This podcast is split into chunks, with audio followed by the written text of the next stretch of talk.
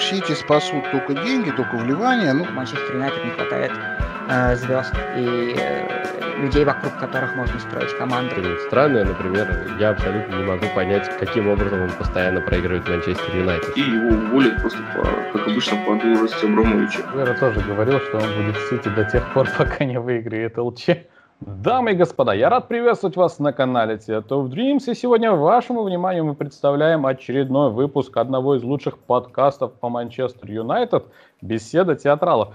Естественно, сегодня мы будем говорить не только о Манчестер Юнайтед, сегодня у нас собрались очень э, замечательные, интересные представители своих клубов, можно так сказать, э, топ-4, но, к сожалению, без э, Ливерпуля. До них мы не достучались, Давайте я начну с представления наших сегодняшних гостей и дальше уже начнем, э, как говорится, обсуждать все, что перед нами, все, что нам предстоит.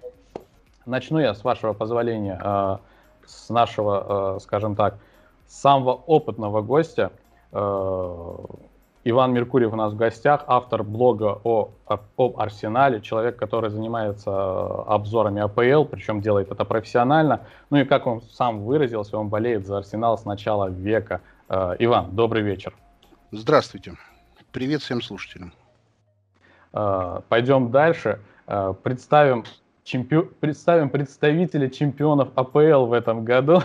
Я думаю, вы все прекрасно знаете. Александр Славин, автор блога на YouTube Soccer, человек, который говорит о футболе и обо всем, что связано э, с футболом, естественно. Привет, Александр.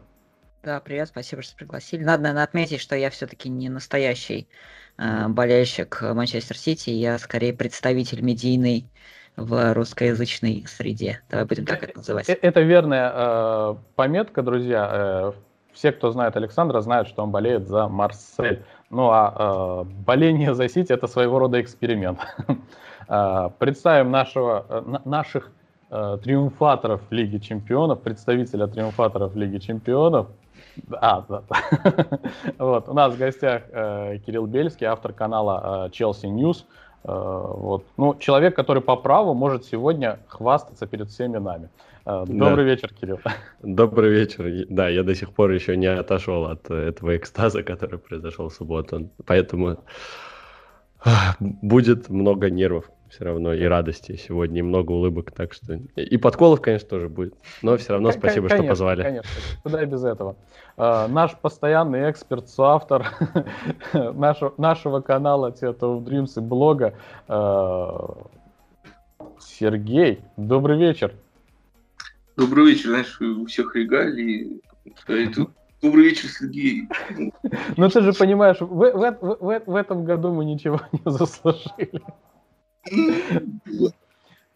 Ты, ты еще хорошо, я же обычно вообще без представления остаюсь, поэтому я сам себя представлю. Ваш ведущий сегодня на ближайший час, как минимум, Амир. Всем привет. Итак, друзья, э, тем для обсуждений много, э, но мы затронем самые основные, естественно. И давайте начнем с того, э, определим для каждого из нас, для каждого из наших, для каждого клуба нашего, Э, как же закончился этот сезон, именно э, если брать э, АПЛ? Начнем, наверное, я не знаю, с чемпионов АПЛ, с представителя Манчестер Сити. Итак, Саша, давай. Не, ну что рассказывать, сезон сложный. Я думаю, что это будет у всех звучать, у всех, кто будет говорить о сезоне, о том, как он прошел. Потому что эм, ну, мы в необычных обстоятельствах, да, когда пришлось играть второй сезон буквально моментально после первого, ну, после предыдущего. И понятное дело, что тут даже такие команды, как Манчестер Сити, которые, ну, по глубине, наверное, самая сильная команда АПЛ, по составу, по возможностям, по ресурсам. Э, даже она не выдерживает, и э, даже как бы у Пепа все посыпалось, на самом деле посыпалось еще в конце прошлого сезона, и начал сыпаться настолько, что там вот в какой-то момент были эти ужасные 5-2 от Лестера, которые, ну вот, наверное, были какой-то такой, ну, определенным дном в какой-то степени, от которого надо было уже отталкиваться. Э, во многом я э, так понимаю, что в этом не все со мной здесь согласятся, но во многом это с этим помог справиться Рубен Деш, я полностью в этом уверен. И я абсолютно не считаю, что Рубена Диаша слишком сильно пиарит, как многие сейчас говорят, что там его реальную э, полезность для команды слишком сильно завышают. Э, я видел, насколько поменялась игра команды, но при этом надо понимать, что Рубен Диаш сам по себе это игрок не настолько сильный. И, ну, то есть я не думаю, что если взять сейчас Рубена Диаша и поставить его там, я не знаю, в Барселону или в любую другую какую-то команду, он там сделает тот же самый эффект, который он сделал э, у Гвардиолы. Поэтому понятное дело, что тут именно Деш плюс Гвардиола. Вот. Плюс, конечно, тут еще помогло, что Гвардиол в какой-то момент определился с тем, что он остается. После этого тоже очень сильно все изменилось. Ну и вот в декабре э, Сити был восьмым в лиге, э, отставая от Ливерпуля, по-моему, на 8 очков, если я не ошибаюсь. И ну, потом вы все помните, что было. Пошел просто какой-то сумасшедший набор очков, какая-то форма просто невероятная, э, рекорды по количеству побед подряд. Э, я думаю, что тут э, победил просто мощнейший, то есть победил тот, кто смог вот этот тяжелейший сезон э, справиться с ним лучше всего. Потому что, опять же, проблемы, мне кажется, были у всех, но Сити смог с этими проблемами справиться лучше, чем все остальные. Это вот если так вот, если какой-то краткий итог делать. Хорошо, будем э, на первоначальном этапе именно вот так кратенько обсуждать. Э, я, наверное, э, задам следующий вопрос, точнее, попрошу в следующем выступить Ивана. Иван, Арсенал в этом году, я не знаю вот прям насколько точно я могу это судить об этом, но в этом году, мне кажется, Арсенал провел один из худших своих сезонов. Вот в чем была проблема и как, в принципе, для вас может читаться итог этого сезона? Значит, э, Арсенал, да, провел, я начал думать, худший ли сезон на моей памяти. Ну, вот на, из того, что я помню, да, это худший сезон. А, он был предсказуемо худшим. То есть достаточно ясно было, что Артета это не тренер. Это человек, работавший там в команде Гвардиолы. Окей, он может быть второй тренер, я не знаю. Но работать главным тренером он не может. У него нет скиллов для этого нет умения, он не способен вообще ничего команде дать. То есть, ну, начнем с элементарного. Человек не способен поставить прессинг, э, на что нормальный тренер у него занимает условных три недели. Эм, человек не способен команду обучить, как выходить от своих ворот там, через короткий пас, ну и так далее. То есть он ничему обучить не способен. Единственная тактика, которая в голове у него есть, это 10 человек сзади – и Абамиянг впереди, который забивает. Э, случилось чудо, Арсенал таким образом выиграл кубковый матч. Оба одинаково у Сити, у Челси. Кубок, я имею в виду вообще, два кубковых uh-huh. матча. Летом э, это было принято за успех, за то, что у нас тут гениальный тренер, и сейчас все пойдет. Поэтому то, что Арсенал занял восьмое место, это абсолютно логично, исходя из э, той картины, которая в клубе происходит. Ага. Э, Иван, я просто вот, когда вы заговорили про Артета, я просто не могу сейчас отойти от этого момента. И я думаю, ребята уже поняли. Я просто хочу э, получить от вас э, сравнение Оли Гуннера Сулшера и Артеты. Кто, Но... Они для вас равносильны или кто-то из них все-таки по, по потенциалу более сильнее? Я думаю, что они примерно одинаковые, примерно. Так. Но дело в том, что совершенно разные ситуации в клубах просто. А, в Манчестер Юнайтед э, за Сульшером существует как минимум Филан, который понимает, что такое футбол и как его строить. И я так думаю, что, возможно, Филан в смысле построения командной игры играет чувствительно большую роль, а Артета, уф, Артета, Сульшер является больше фронтменом. То есть э, у, него какие-то скиллы есть, но у него есть команда, которая за ним может там в футбольном смысле что-то подлатывать. У Артета этого нету. И Артета не хочет, чтобы у него там кто-то был опытный. Он набрал же ноунеймов к себе в команду. То есть никто не знает людей, которых он набрался. Поэтому с точки зрения чисто конкретно вот скиллов тренерских, из того, что я вижу, я думаю, что примерно, да, примерно это одинаково. Но у Манчестера состав посильнее, денег вкладывается больше, что логично выливается. Нет, я понимаю, да, что можно сказать, что два года назад денег тоже вкладывалось много, не было вообще ничего. И потом главная проблема Манчестер Юнайтеда это не Сульшер, это Вудвард. А поскольку Вудварда не будет и неизвестно, кто будет на его месте, то есть надежды некие, что придет кто-нибудь разумный, и начнет ставить какие-то разумные задачи и пытаться их разумно решать. Потому что сезон, в котором там Манчестер 1-6 проиграл Тоттенхэму, а потом установил э, рекорд э, по беспроигрышной серии в гостях, свой, там, четвертый вообще в истории. То есть вот как ни, ни крути, вот можно взять один кусок хороший, другой плохой, один хороший, другой плохой. То есть достаточно плохого было у Манчестера в сезоне, чтобы говорить о том, что Шуль, Сульшер он там что-то оправдывает. Я думаю, что нет. Хорошо, я понял вас. Э, давайте перейдем э, к человеку, который наиболее счастливый из нас здесь присутствующих. Кирилл, расскажи, пожалуйста, как ты оцениваешь, опять-таки, не про Лигу чемпионов, чисто э, сезон АПЛ. Э, я напомню, Челси занял четвертое место. Да, благодаря Тоттенхэму и Гаррету Бейлу в частности, гениальному. Слушай, ну, а как э, Саша до этого тоже говорил, это был очень сложный сезон для всех, и в частности для Челси американские горки были практически у всех топ-клубов в этом сезоне. Вот Лестер вроде как до последнего момента в эти американские горки не играл и просто решил скатиться в конце.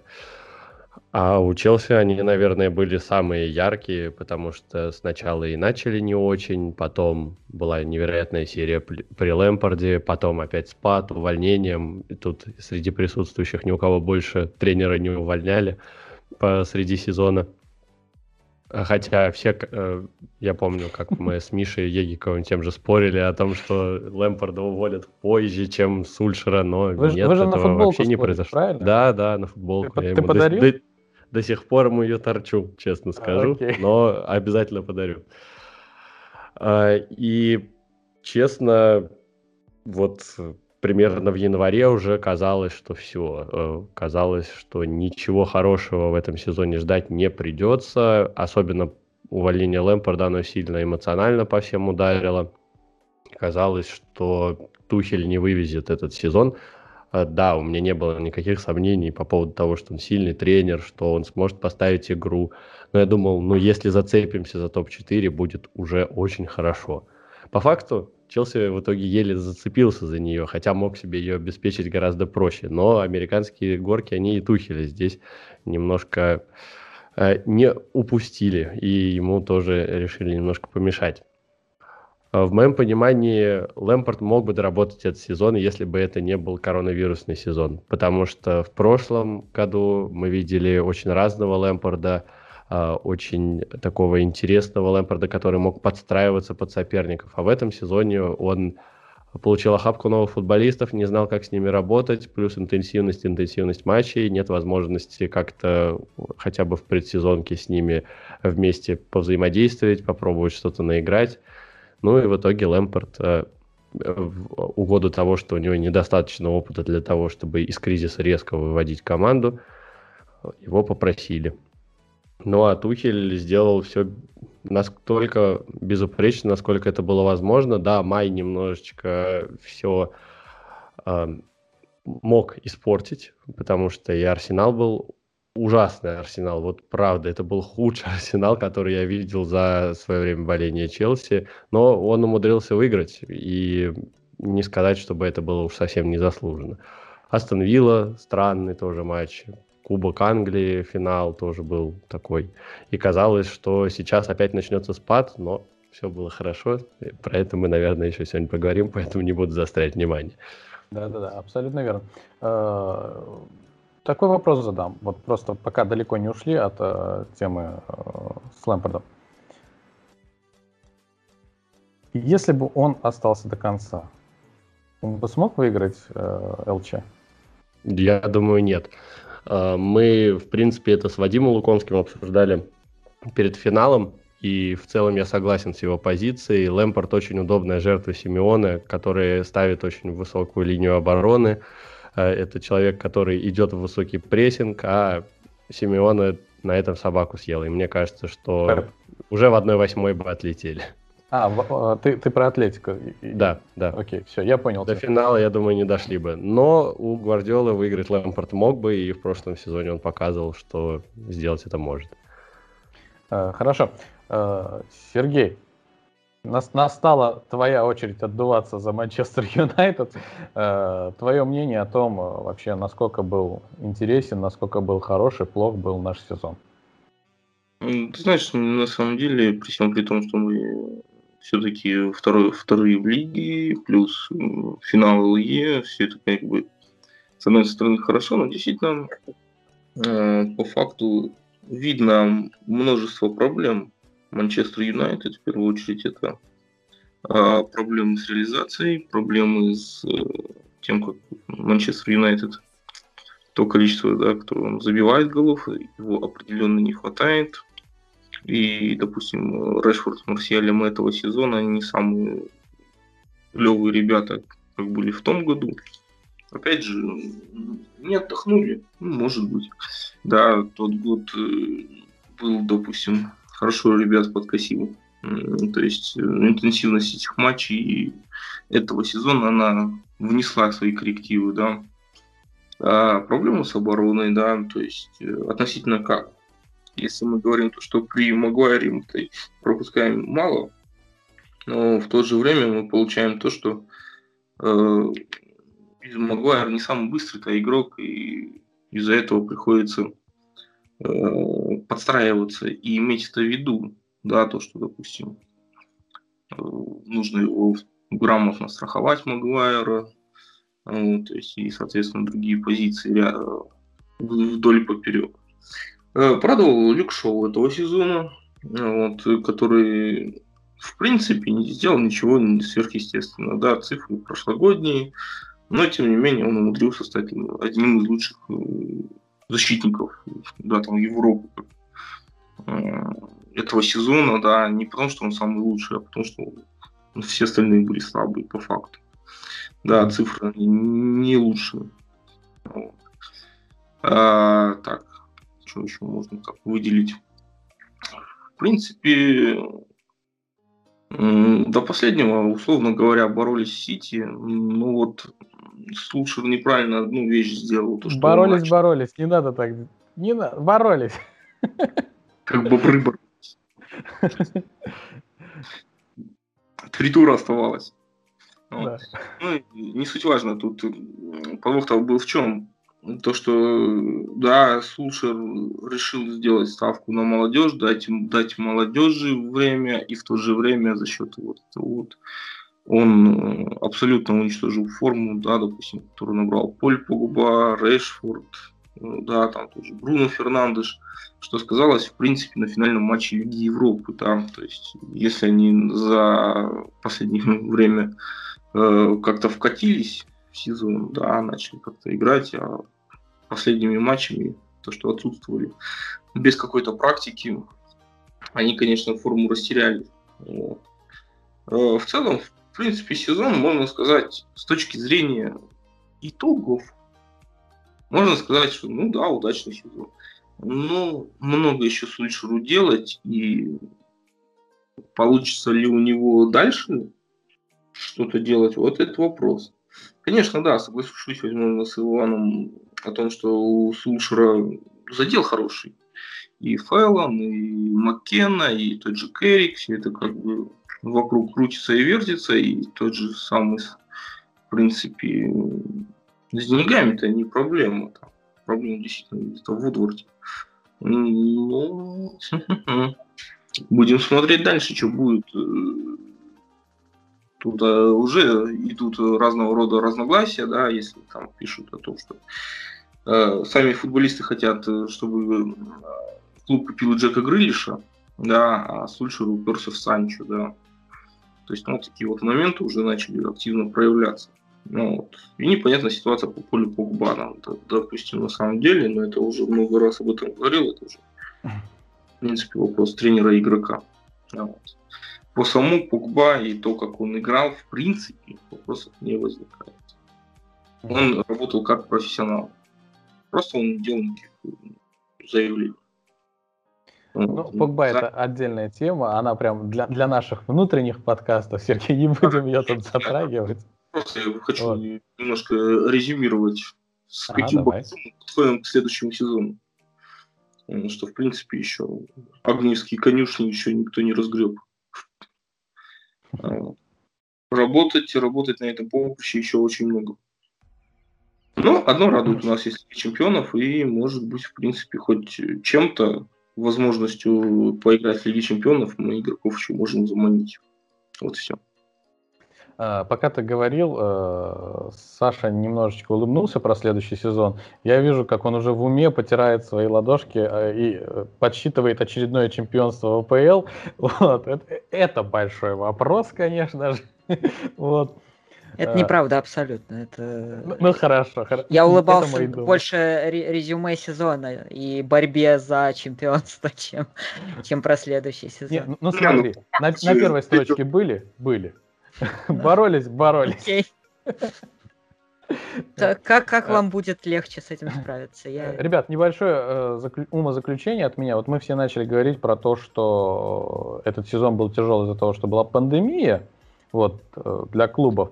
И вот я натолкнулся на такую мысль, э, что а ведь пандемия, она была для всех клубов, значит, по сути, все клубы были именно в тех положениях, в которых они были до пандемии, да, то есть плюс-минус все было уравнено, да, если можно так сказать. Совсем. Ну, почему? Смотри, у кого какая скамейка была. Кто с какой Нет, скамейкой подошел. Ну, ну по- понятное дело, что с какой скамейкой подошел, но э, я это и говорю, что мы все подошли с тем, что у нас было э, до пандемии. И во время пандемии мы что-то докупили, кто-то что-то купил, кто-то ничего не купил. Вот, и, собственно говоря, получили то, что получили. Э, а чемпионство Сити Э, ВПЛ во многом именно было связано с тем, что Хосеп Гвардиол активно занимался тем, что усилял, э, как бы создал равноценный второй состав. Вот. Но это, на мой взгляд, так. Ребят, ну, предлагаю вам... Ну, почти, пусть будет так. Предлагаю вам сыграть небольшую игру. Заключается она в элементарных вещах.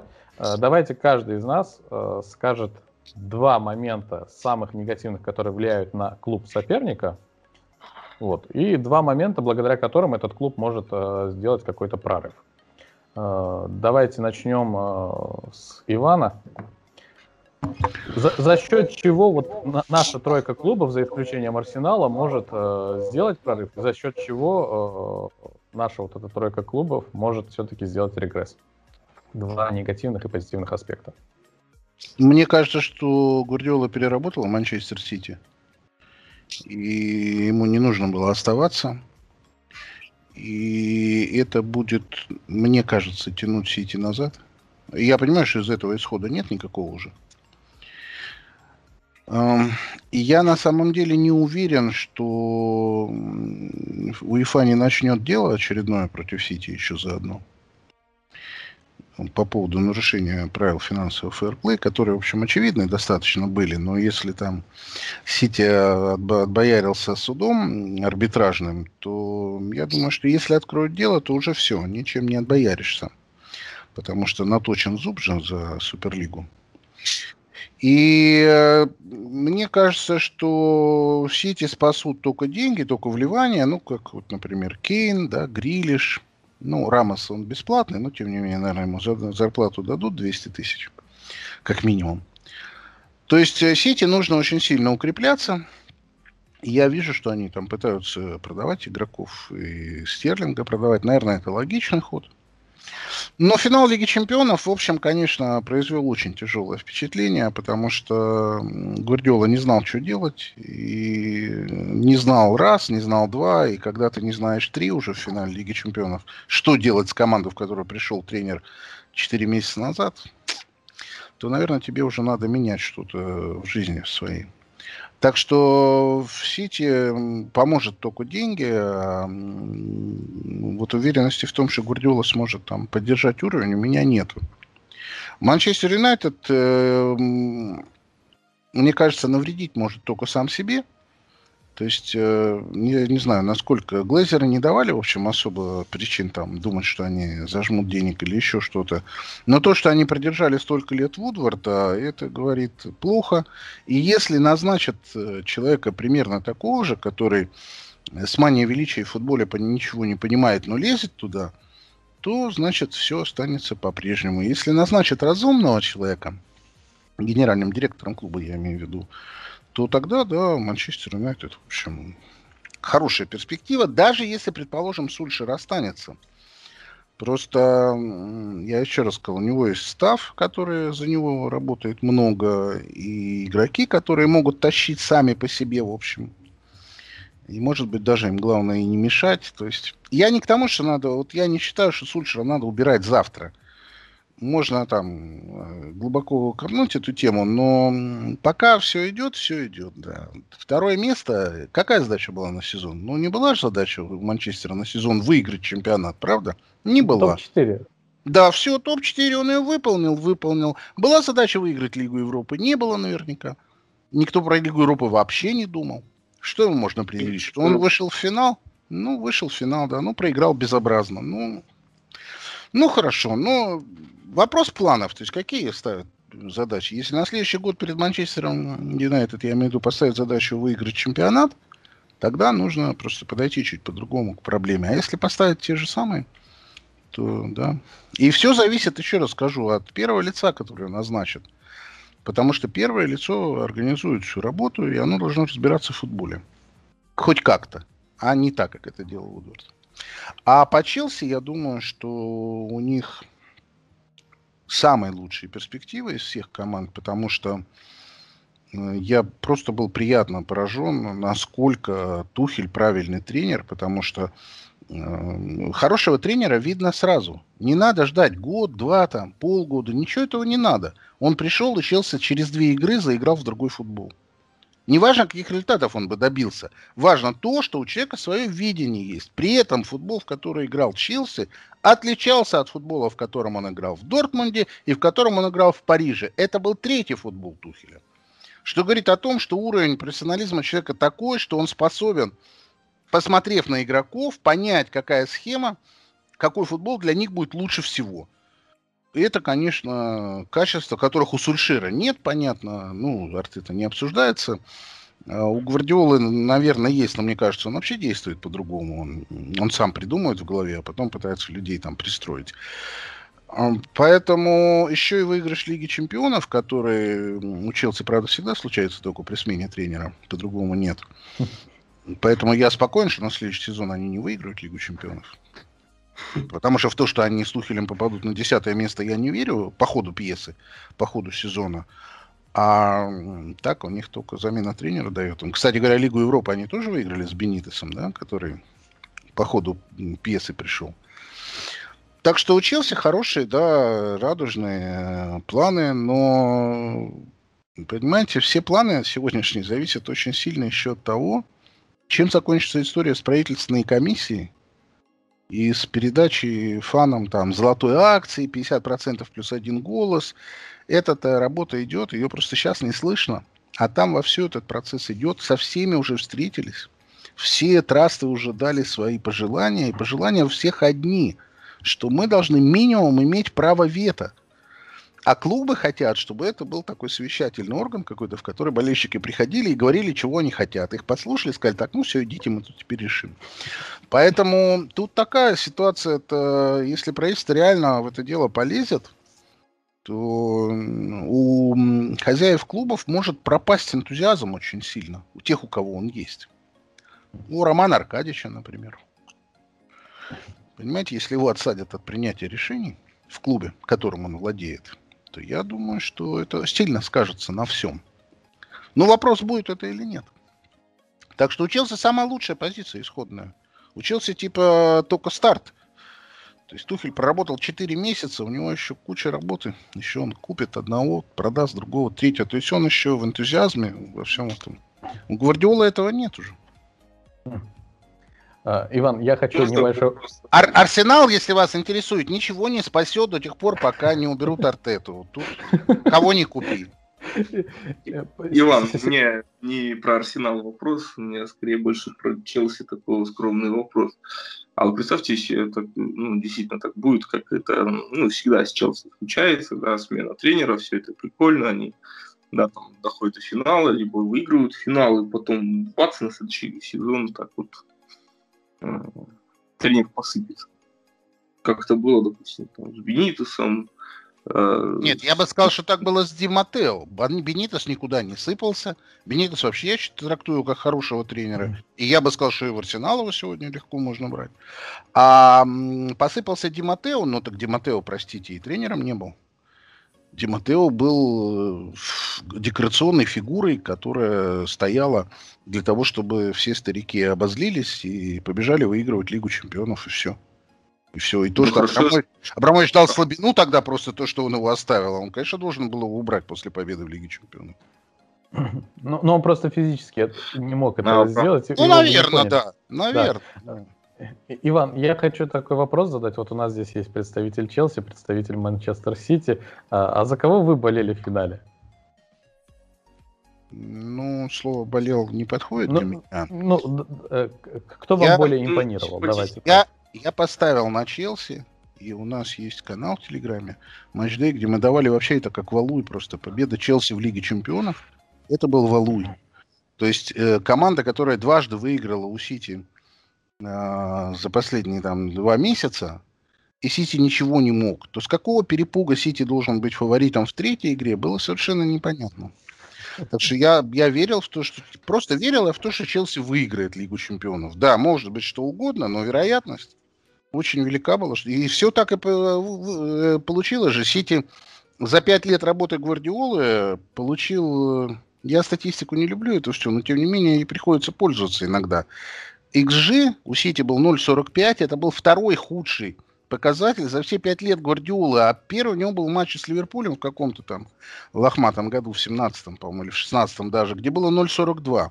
А тут в финале Лиги Чемпионов команда ничего не создала толком. Э, я вижу, Саша хочет что-то возразить, либо дополнить. Давай. Я скорее хочу, да, я мне на самом деле очень много чего есть сказать, и я безумно этому рад, потому что я думал, что я приду, все будут э, просто рассказывать мне о том, какой Сити был э, хороший, а я буду с этим соглашаться, и как все будет хорошо дальше.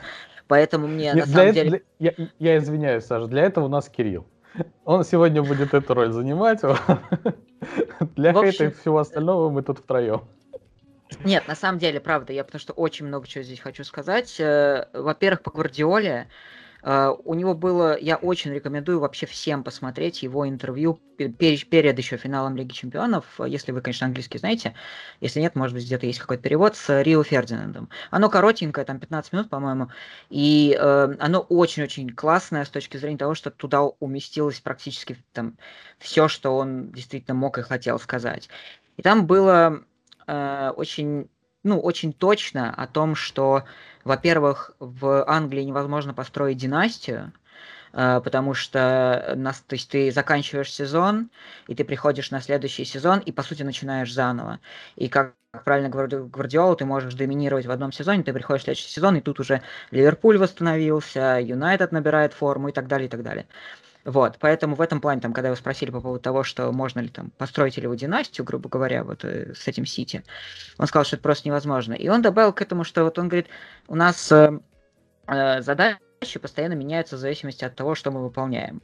Э, типа того, что мы там выигрываем этот э, Карабау Кап, через день уже все об этом абсолютно забыли, как будто вообще, то есть как будто вот выиграть там условно этот Карабал Кап, это вообще ничего.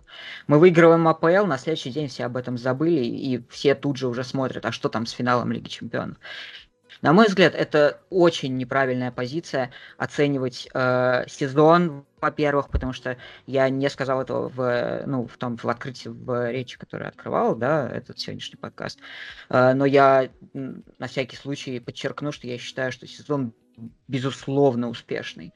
И один финал, э, насколько бы плохой он не был, он был очень, очень плохой с точки зрения того, что э, как правильно, опять же, сказал Иван, там не было шансов. То есть э, вот там не было вариантов, как его выиграть. И у, и у Гвардиолы действительно не было понимания того, как его выиграть. Он продолжил экспериментировать. То, что он опять продолжил экспериментировать, третий матч подряд. Потому что первые два матча, которые были слиты Челси, они тоже были абсолютными экспериментами. Но если там это можно было сделать, то тут, ну, уже никуда. И когда он пытался э, то есть мало того, что он поставил нерабочий эксперимент, так потом еще и пытался от него весь второй тайм откатиться. Что, ну, то есть э, я не оправдываю финал да, я просто говорю, что один матч для меня, вот этот один матч всего, он не может перечеркивать, э, безусловно, классный, успешный сезон. И э, сезон, который очень показательно сильный, который показывает, э, что Гвардиола даже в таких трудных условиях может, даже с, там, э, с травмами, которые были, потому что у Сити тоже были, было куча проблем, э, весь сезон играли без форварда, по сути. Это ложная девятка, которую приписывают Пепу, она не от хорошей жизни, она от того, что нет форварда нормального. И э, Гвардиола до сих пор показывает, он до сих пор работает, он до сих пор пытается и пробует. На мой взгляд, наоборот, ровно. Это поражение в финале, это абсолютный знак того, что Гвардиола здесь как минимум до того момента, пока он не выиграет эту чертову Лигу Чемпионов. Потому что я много раз уже говорил, я считаю, что если мы раз там рассматриваем по чисто силе команды, по ее э, классу, по ее мощности, этот Сити давно должен был выиграть эту Лигу Чемпионов. Много факторов. В чем-то виноват Гвардиола, в чем-то не виноват Гвардиола. Условно, э, на него очень много вешают тот же Леон, но я, например, не считаю, что Леон это была проблема Гвардиолы, потому что э, там э, была во многом проблема команды, которая вышла на матч с Леоном, а не тактических вещей, которые там действительно изобретал Гвардиола, но э, я не считаю, что это был его э, провал. Да, есть вот эта вот какая-то странная штука с э, слишком э, какой-то изобретанием велосипеда, да, когда, ну, выйди ты просто попробуй, э, окей, ты не знаешь, как обыграть Челси, ну, давай просто выйдешь так же, как ты обыграл ПСЖ, например, так же, как ты обыграл Боруссию, так же, как ты прошел всю эту, э, весь этот плей-офф Лиги Чемпионов. Но нет, все равно нужно третий раз попробовать, третий раз попробовать эксперимент на Челси. Эксперимент в том матче, который уже нельзя было проигрывать. Если там, э, ладно, черт с ним с кубком, э, АПЛ вообще не, не имел никакого значения. Но здесь э, это было не так правильно. Э, для меня как раз абсолютно Гвардиол не то, что там не, не выдохся, да, не то, что там не мотивация у него нет. Я абсолютно считаю, что ровно наоборот. Э, у Гвардиолы очень много есть чего впереди. Вот этот вот статус, на мой взгляд, лучшей команды Европы последних лет, его по-прежнему, к сожалению, нужно доказать, потому что, э, ну, такой мир у нас считается все равно все чашечками, все равно считается все э, золотом. Вот, это просто очень хотелось сказать, потому что по Гвардиоле это такой, ну, прям больной момент. Я знаю, что даже, я хочу сказать, даже среди э, фанатов, настоящих фанатов, да, Сити, э, есть определенный достаточно большой пласт людей, которые уже достаточно давно говорят, что э, Гвардиоле пора. Вот. Э, и они имеют на это право, да, во-первых, я хочу сказать, конечно, потому что э, никто, я не хочу давать из э, тренеров там каких-то богов. Это всегда ведет к очень нехорошим вещам. Я видел это у того же Арсенала в конце эры Венгера, как это все плохо закончилось. Вот, поэтому вот такого я не хочу создавать, да, в Манчестер Сити. Но при этом я все равно считаю, что по вот этому вот одному финалу Лиги Чемпионов не стоит э, судить ни о сезоне, ни о Гвардиоле, ни о будущем Манчестер Сити. Э, на мой взгляд, э, будущее Манчестер Сити достаточно ясное и хорошее. Очень хочется посмотреть на то, кого в итоге возьмут этим летом, что сделают с форвардом, будет ли вообще форвард после этого лета, или придется по-прежнему играть с там, ложной девяткой, или, не знаю, там, с Жесусом впереди. Вот наверное, это такой просто... Я, я тебя понял, я хочу просто небольшое такое э, юмористическое отступление сделать. Агуэро тоже говорил, что он будет в Сити до тех пор, пока не выиграет ЛЧ. И потом отправился в Барселону. Как бы с Хосепом не стало то же самое. Нет, это, уехал в Барселону. Это, с одной это, конечно, нет, я понимаю, шутка смешная, да, но э, на самом ситуация деле... Ситуация страшная, да. Э, ситуация, ну да, наверное, но, в принципе, опять же, вот один матч, да, возьмите, это один матч. И если он сейчас повернулся бы в другую сторону, все бы пели о том, значит, какая красивая история Агуэра, она и так красивая, если там все же видели последние э, матчи, удивительно красиво, как это было, что вышел Агуэра и забил, и просто разорвал реально Эвертон. Вот. Так что, да, конечно, это обидно, и все это обидно вообще. Э, ну, как бы вся эта история, она очень обидная. И, э, честно говоря, мне она вот обидная, даже если там а, от каких-то симпатий отходить. Просто потому, что мне кажется, что вот есть какие-то вещи, которые там, ну, э, слово справедливость, оно неправильное, потому что, ну, э, нельзя назвать Челси несправедливым победителем Лиги Чемпионов. Но некая справедливость там на протяжении какого-то времени, да, вот э, она тут меня, конечно, немножко задевает в этом плане. Я, я тебя понял. Э, раз уж ты начал э, говорить, давай тогда продолжим нашу такую своеобразную игру. Э, да? Давай немножечко клубах соперников. Э, я не считаю, э, раз уж я начал спорить с Иваном, я хочу давай начну с Арсенала тогда. Я не считаю, что Артета проблема Арсенала, абсолютно. Более того, я уверен, что Артета очень хороший тренер и очень хороший специалист, потому что опять же, тут можно быть, наверное, можно быть не самым лучшим чисто тренером, как эм, психологом, да, например, но быть хорошим, э, хорошо обладать хорошим пониманием игры, да, грубо говоря. То есть я на сто процентов уверен, что э, Артета хорошо понимает игру. Он один из лучших в этом плане, я в этом уверен. С точки зрения психологии, в Сити он тоже очень много э, проводил работы э, за Пепа, вместе с Пепом, называйте как хотите. Вот. Э, но я могу представить, что на большом уровне он просто пока еще может быть действительно не совсем готов. Но я не считаю, что э, он проблема э, Арсенала, потому что он не может сделать э, игроков, которые у него есть, условно, э, лучше, чем они есть например. Он не может сделать из там, э, я не знаю, из э, условного Эль сделать э, там Санти Кассорлу, да, например. Ну, это невозможно. И ждать от него... Э, состав Арсенала сейчас, он далек от совершенства, мягко говоря. И э, мне кажется, что гора- гораздо больше проблем у Арсенала именно с э, качеством состава. И мне кажется, что надо просто банально понять, что уровень Арсенала сейчас это то, что показывает э, более-менее Артета. К сожалению. Потому что, опять же, мы видели уже, что приходили тренеры высочайшего уровня и все равно не могли ничего сделать с этим Арсеналом. Вот. И мне кажется, это, что... это кто? По фамилии? Ну, ну, Най Эмери тренер высокий. Най Эмери это тренер высокий? Да. Все, да. тогда нет вопросов, да.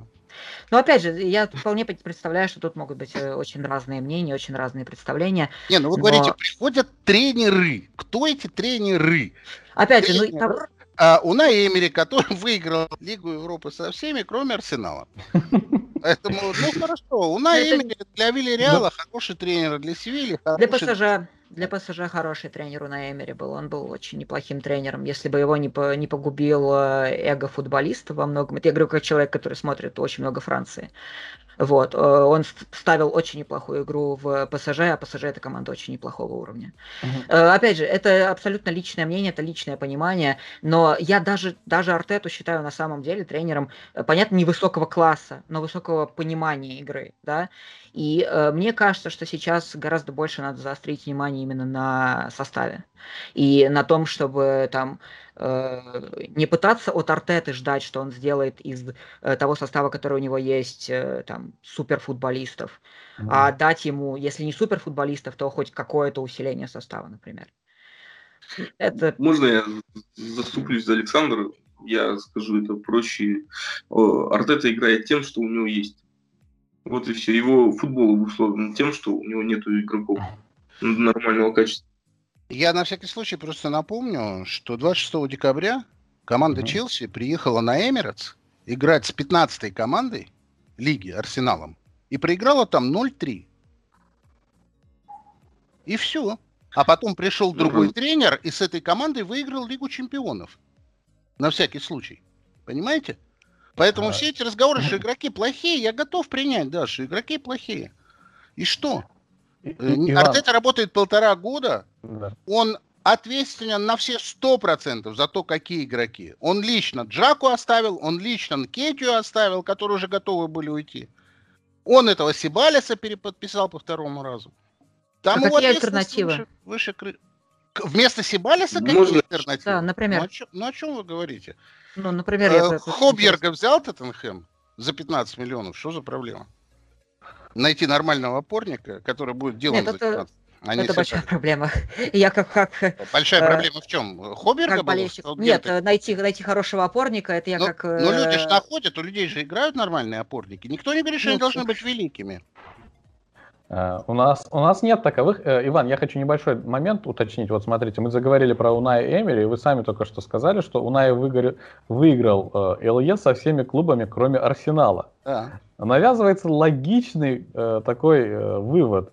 Может, проблема именно как раз-таки в самом Арсенале? Да, безусловно, с этим же никто не То спорит. Есть, ну... я, я, я извиняюсь, я к чему да. это веду? То есть вы э, сразу сказали, что самое слабое звено в Арсенале это, собственно говоря, Артета.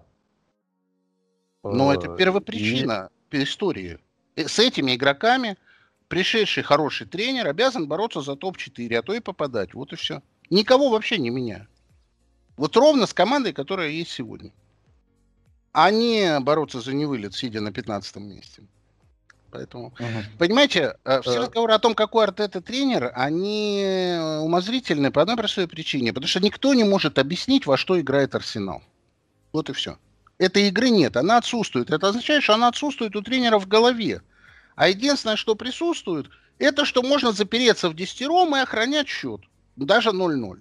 То, что вот исполнялось в игре с Челси, о чем речь сегодня был, была, что Арсенал якобы заслужил победу над Челси. Да Арсенал ничего там не заслужил. У Арсенала был ноль моментов вообще за всю игру. Челси свое не забил, поэтому, да, футбольные боги сказали, не можете забивать, тогда получите. И все. А никакой игры-то не было. Было все одно и то же. Хорошо. А, видите, а... в чем прикол? Опять же, десятером запереться это самый простой футбол, который можно вообще в общем и целом придумать. Ну и нормально. В, в этом и дело все. Что другого футбола он, он не знает. Он не умеет. Ма- То есть глазами-то он знает. Нет, ну Мауриньо профессионально так играет. А Артета сам ничего поставить не может. Он э, знает, да, как должно быть, а сделать не может. Вот в чем проблема. Может, он у него в голове, может быть, и есть. Но я сомневаюсь, что у него есть. А, хорошо. Настолько плохой тренер, что он даже автобус припарковать нормально не может. Ладно, давайте оставим Артету в покое. Да, я на всякий случай просто поясню, что я не, не считаю, что... Я даже не хочу оправдывать Артету абсолютно. Я просто не считаю, что он э, главная причина всех проблем. Вот и все. Это а, какая, а какая главная? Э, ну, ну менеджмент в первую очередь. Ну, менеджмент, да, я бы сказал. Менеджмент, трансферная политика. Кромки у вас э, это вообще геморрой сплошной. Кронки, Кронки что, Джаку уговаривал остаться в клубе, что ли, в январе 2020 года? Лично звонил ему, говорил, Джака, останься, не уходи в Герту. Знаете, я вот такой вопрос встречный э, задам, что называется. А, я не знаю, насколько это все внутри арсенала крутилось и вертелось, при условии, что, допустим, я не знаю, возможно, просто чисто мое предположение, не дали нормальных игроков, или он, допустим, тупо Дарт это не купил себе хорошего опорника и решил просто Джаку уговорить от того, что... Я, я, извините, вас, я, извините, вас перебью. Артета я понимаю, за 50 миллионов Томаса Парти. Это к вопросу о том, что нет денег, что он не купил опорник. Он его купил. И во что превратился Томас Парти при нем? Вот и все. Э, в общем, корень всех зол у нас Артета. Э, Саша, давай продолжим. вот. Э, да. Э, так, э, чем дальше? А, ну, по поводу Челси я не разделяю абсолютно оптимизма по поводу того, что это самая, э, скажем так, оптимистичная команда к будущему сезону, да, э, потому что я до сих пор не уверен, что это вот настолько мощная команда. Э, так, она очень веселая, она очень классная. Тухель э, совершил реальный переворот. И для меня это не было, опять же, э, э, чем-то новым, потому что, как и у Най Эмери, Тухель очень много показывал в э, ПСЖ.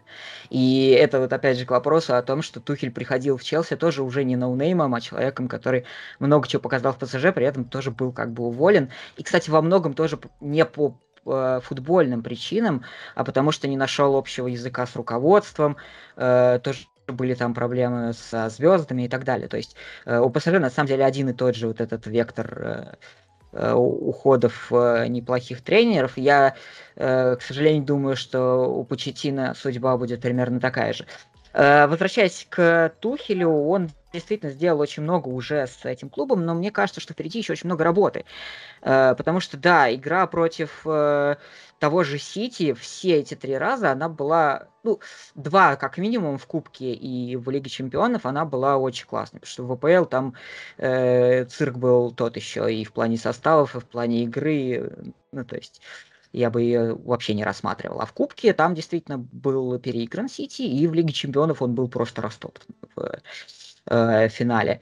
Э, то же самое было и с многими другими грандами, реально большими клубами. Э, мы помним, как Ливерпуль пал практически там в одной из э, там, сколько первых э, игр, да, там, в течение первого месяца, по-моему, Ливерпуль был бит. Тот же Атлетика был практически тоже в первое же время, э, тоже во многом тактический бит. Поэтому э, я очень много надежд возлагаю на Тухеля. Я считаю, что Челси будет однозначно претендентом на чемпионство в будущем году. Э, но я точно не готов утверждать, что э, этот Челси занимает какую-то самую удобную позицию, потому что э, по-прежнему не та глубина состава по-прежнему не та звездность состава. Класс игроков э, достаточно спорный. Очень хороший, молодой, классный состав, но он не... Э, невысокого вот этого там уровня, и э, можно, конечно, сказать, что у них теперь там за плечами победа в Лиге Чемпионов, но мы понимаем, что это так не работает, да, что там одна победа в Лиге Чемпионов не делает тебя сразу там игроком э, с кучей-кучей опыта за, за спиной.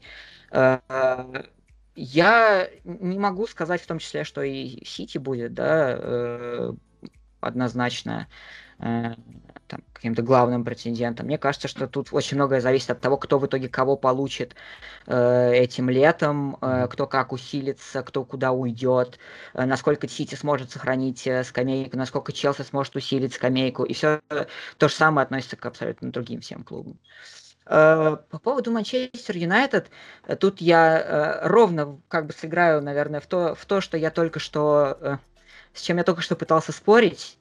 И это очень смешно, я понимаю, Сейчас да. процентов но... про Сушера заговорить. Да, ну, да, конечно. я во многом считаю, что проблема реальная Манчестер Юнайтед, она, наверное, она далеко, тоже, опять же, она далеко не только в Сульшере, далеко не только в Сульшере. Но я, если я вот в чем разница с Арсеналом. Если я считаю, что э, текущие конкретные какие-то проблемы Арсенала нельзя решить уходом Артеты, то я уверен, что другой тренер более классный, не просто любой другой тренер, а конкретный какой-то тренер, там э, очень просто сложно говорить сейчас, потому что сейчас все перемещаются, я уже даже не знаю, кто свободный, и кто будет в итоге после там этого лета свободным, потому что там Э, какое-то время назад можно было представить Почетина, например, или еще кого-нибудь, да. Но я, я просто вот к тому, что если э, взять вместо Сульшера тренера более высокого класса, э, я считаю, что это, конечно, не исправит всех проблем, и глейзеры э, это как бы дьяволы как это в плохом значении во главе дьявола, в хорошем значении. Черти. Э, черти, да, да, да, черти во главе дьяволов. Вот. Э, но именно проблемы футбольные я практически не сомневаюсь, что можно решить э, сменной тренера сейчас. Вот, как-то так. А, ну и покупки бы хорошо, хорошо бы иметь звезд в составе, потому что Э, один Пакба, которого постоянно еще, как бы, на которого постоянно сваливается куча хейта, как только он там э, не слишком быстро бегает или не, не слишком э, рвет газон и сразу вон из клуба, вот, и все, по сути, потому что Бруно как звезда до сих пор так себе, как лидер супер, как, как мотор офигенно, но как звезда так себе, и это, кстати, то, почему я, например, считаю, что приход того же Криштиану Роналду, ну, гипотетически, мог бы быть интересным вариантом, при том, что с футбольной финансовой точки зрения я практически не вижу здесь реальных э, дивидендов от этого, но э, я говорю это много лет. Я считаю, что этому Манчестер Юнайтед не хватает э, звезд и э, людей, вокруг которых можно строить команду, потому что даже Дехе уже ушел с этой, с этой роли и остался один Погба. Вот. Я, я задам тебе такой, я, в принципе, знаю твое, я уже предполагаю, что ты скажешь на этот счет, но все же я задам тот же вопрос, который задал Ивану. Э, Сулшер или Артета? Э, в каком вот, э, ну как бы, что ты имеешь в виду Сульшер? Я имею в виду, кто, кто из них более перспективен? Перспективен и... Артета. Перспективен Артета, я в этом даже не сомневаюсь. Э, прямо сейчас я не уверен, что Артета сильнее Сульшера. Но в будущем прямо уверен, сейчас что... Сушер может прямо сейчас Сушер может даже чуть сильнее, чем Артета, да, но да, в будущем думаю, Артета будет сильнее. Да, я думаю, что да, да, да. В будущем однозначно, потому что, опять же, я э, как бы по Сити э, э, Иван прав, что очень сложно говорить о том, кто такой Артета, uh-huh. потому что мы не видели его реально в, там, на позиции главного тренера. Но э, то, ту работу, которую он выполнял э, при Гвардиоле, она огромная. Она больше, чем работа многих э, главных тренеров в других командах. И э, эта работа выполнена была прекрасно. И э, на самом деле э, я хочу тут добавить, что у Пепа был огромный провал из-за того, что ушел Артета, и э, вообще вот этот вот спад очень сильный.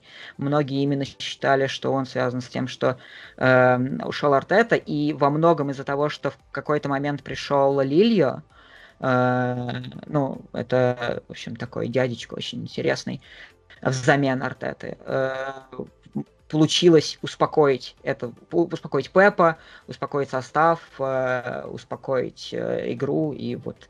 Поэтому тут на будущее я даже не сомневаюсь. Хорошо, ну, Сергей, ну, давай добавляй. Я не добавить, я вопрос к Александру.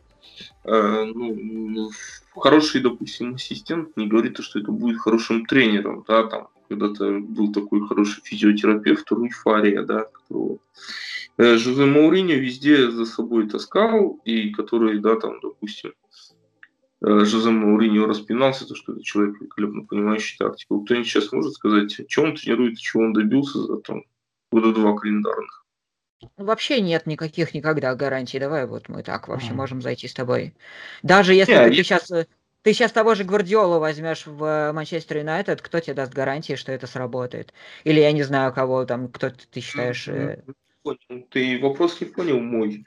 Э, понимаешь, второй, э, быть хорошим ассистентом и быть главным тренером не есть хорошо. Тот же Фэллон, да, допустим, его вот сейчас вот, да, вот э, Иван его очень хорошо, да, характеризует. И он действительно, как ассистент, он хороший как отдельно взятый тренер, он провалился со своим э, Я понимаю. Допустим. Еще раз, я понимаю, это, это может работать, если не знать, сколько работы выполнял Артета при Гвардиоле и какое реально... Ну, он тоже клевый. Да нет, я, я не тебе не, я не про это. Я говорю про то, что на самом деле там количество, скажем, обязанностей и некий там груз ответственности, который лежал на Артете, он соизмерим был с работой главным тренером. Наверное, не в Арсенале, но в э, там команде просто чуть более такого слабого уровня. Вот. Но при этом с игроками высокого класса. Я согласен, что Артете надо было начинать с Уиндона. Это правильно, а не с Арсенала. Пойти в Суэндон, там поработать, показать свои тренерские, хотя бы в дерби, окей, как Лэмпорт. Но да, не в Арсенал. Но не всегда есть возможность вот этого замечательного. Это здорово, это правда здорово. И, например, но когда. Лэмпорт но... прошел через дерби, я был безумно счастлив. Но, во-первых, как мы видим, э, это тоже не всегда в итоге заканчивается хорошо. Я бы сказал, э, даже, даже это даже это не всегда заканчивается. А уж то, что творится с Артетой, это просто убивает вообще. То есть человек вообще больше, я думаю, тренером работать не будет. На этом все. Арсенал будет последней командой, где мы единственный человек, единственный человек, который максимально грамотно проходит вот сейчас этот путь, э, который я могу привести в такой обратный пример, это, наверное, Хави, который э, много лет уже, ну пару лет, по крайней мере, отказывается от того, чтобы идти в Барселону. Логично, логично. Да. И вот тут, э, наверное, как бы, э, ну наверное, Артете можно предъявить то, что он э, должен был отказаться. Наверное. Mm-hmm. Артета не, мог, не мог и не хотел отказываться еще в 2018 году, когда Эмери брали, он рвался уже работать в Арсенал. К вопросу о, этом, о Руи Фария. Руи Фария последний сезон провел в команде Аль-Духаиль. Это катарский клуб. Но там не только. В Манчестере есть большая практика. Там же этот Карлош Кейруш, да, пытался тоже первым. Да, да. Поэтому И, там... Вообще, кстати, ни один ассистент Фергюсона, в принципе, да, да, да. Не а... показал себе. Правильно, при всем том, что он их очень ценил как ассистентов. Так что... Хотя, да, хотя я есть обратный пример того же Жозе Мауриньо, ребят. Как бы человек, который был, э, ну, по сути, банально переводчиком, да. Я хочу добавить, э, что тот же Лильо, который пришел сейчас э, вместо Артеты, это не просто бывший главный тренер, это человек, который тренировал, по-моему, все команды в Испании э, в свое время. Это человек с таким невероятным багажом Э, опытом и просто, ну, то есть я не уверен, что вообще есть кто-то, кто э, обладает таким же тренерским опытом э, огромным, вот, и при этом он пришел, опять же, на эту позицию ассистента, я просто к тому, э, какой человек нужен Гвардиоле на эту позицию, и это, это не совсем ассистент все-таки, я тут просто очень хочу, чтобы мы это понимали. Можно я тут свои все-таки 5 копеек доставляю? Да, во-первых, я хочу да, перед зрителями объяснить то, что я сейчас абсолютно никак пытался к, к Александру придраться. Да, вот этими своими пассажами, да. Во-вторых, э, я такую вещь хочу сказать, да, сейчас вот эти вот э, все темы с Артетой, там, Пирло, Инзаги и прочими ребятами, даже Сульшер, да, это попытка найти своего Гвардиолу, да, только мы все забываем, да, прекрасно, то, что у Барселоны какая, насколько система выстроена от э, времен Ринуса Михилса 70-х годов, да, это, это уже, в принципе, тренерам комфортно работать в таких условиях, да, или приходит, допустим, тот же самый Артета, да, там, абсолютно э, со своим багажом знаний, да, и в Арсенал, где, допустим, абсолютно отсутствует, да, там, допустим, условная какая-то там выстроенная система по принципу, да, ну, тут той же Барселоны, да даже далека от Манчестер Юнайтед, не самая лучшая, допустим, да, система э, подготовки кадров вот, в Англии. Вот. Но тем не менее, да, то есть это все одно на одно складывается. Вот. Э, то же самое, конечно, мы не про, конечно, мы по АФЛ, но мы можем это видеть, вон в Италии, это там вечная чехарда, там все эти легенды эти пытаются, и только сейчас там Рино Гатузо, я не знаю, там, бьет этих людей в раздевалке, как они играют, ну, ну, опять, не про факт в том, что э, это в клубах идут попытки найти своего Гвардиолу. Вот. Да, больше правда. не вот. А... Поэтому те истории. Сейчас, допустим, да, вот первый кандидат, допустим, на какой-то такой более-менее топ-клуб, это, на мой взгляд, это Стивен Джерард, да, который там, э, с Глазго достаточно неплохо выступает, и, э, возможно, куда-нибудь попадет. вот. Ну и, в принципе, так вот на, на ум больше никто не приходит. Вот, прям так а... здесь и сразу. Хорошо. Э, Саша, давай добивай Манчестер Юнайтед. Я, мне кажется, все сказал уже, что а, хотел. То, то, то есть слушер это единственная наша проблема, да? Нет, почему? Ну я же сказал, я очень считаю, что нужны именно звездные покупки. А, звезды, прошу прощения. Да, или да, как да. минимум хотя бы э, как бы не расставание с звездными игроками, потому что э, там вот эти все призывы, давайте мы продадим там, Пакбу, потому что он ходит пешком по полю.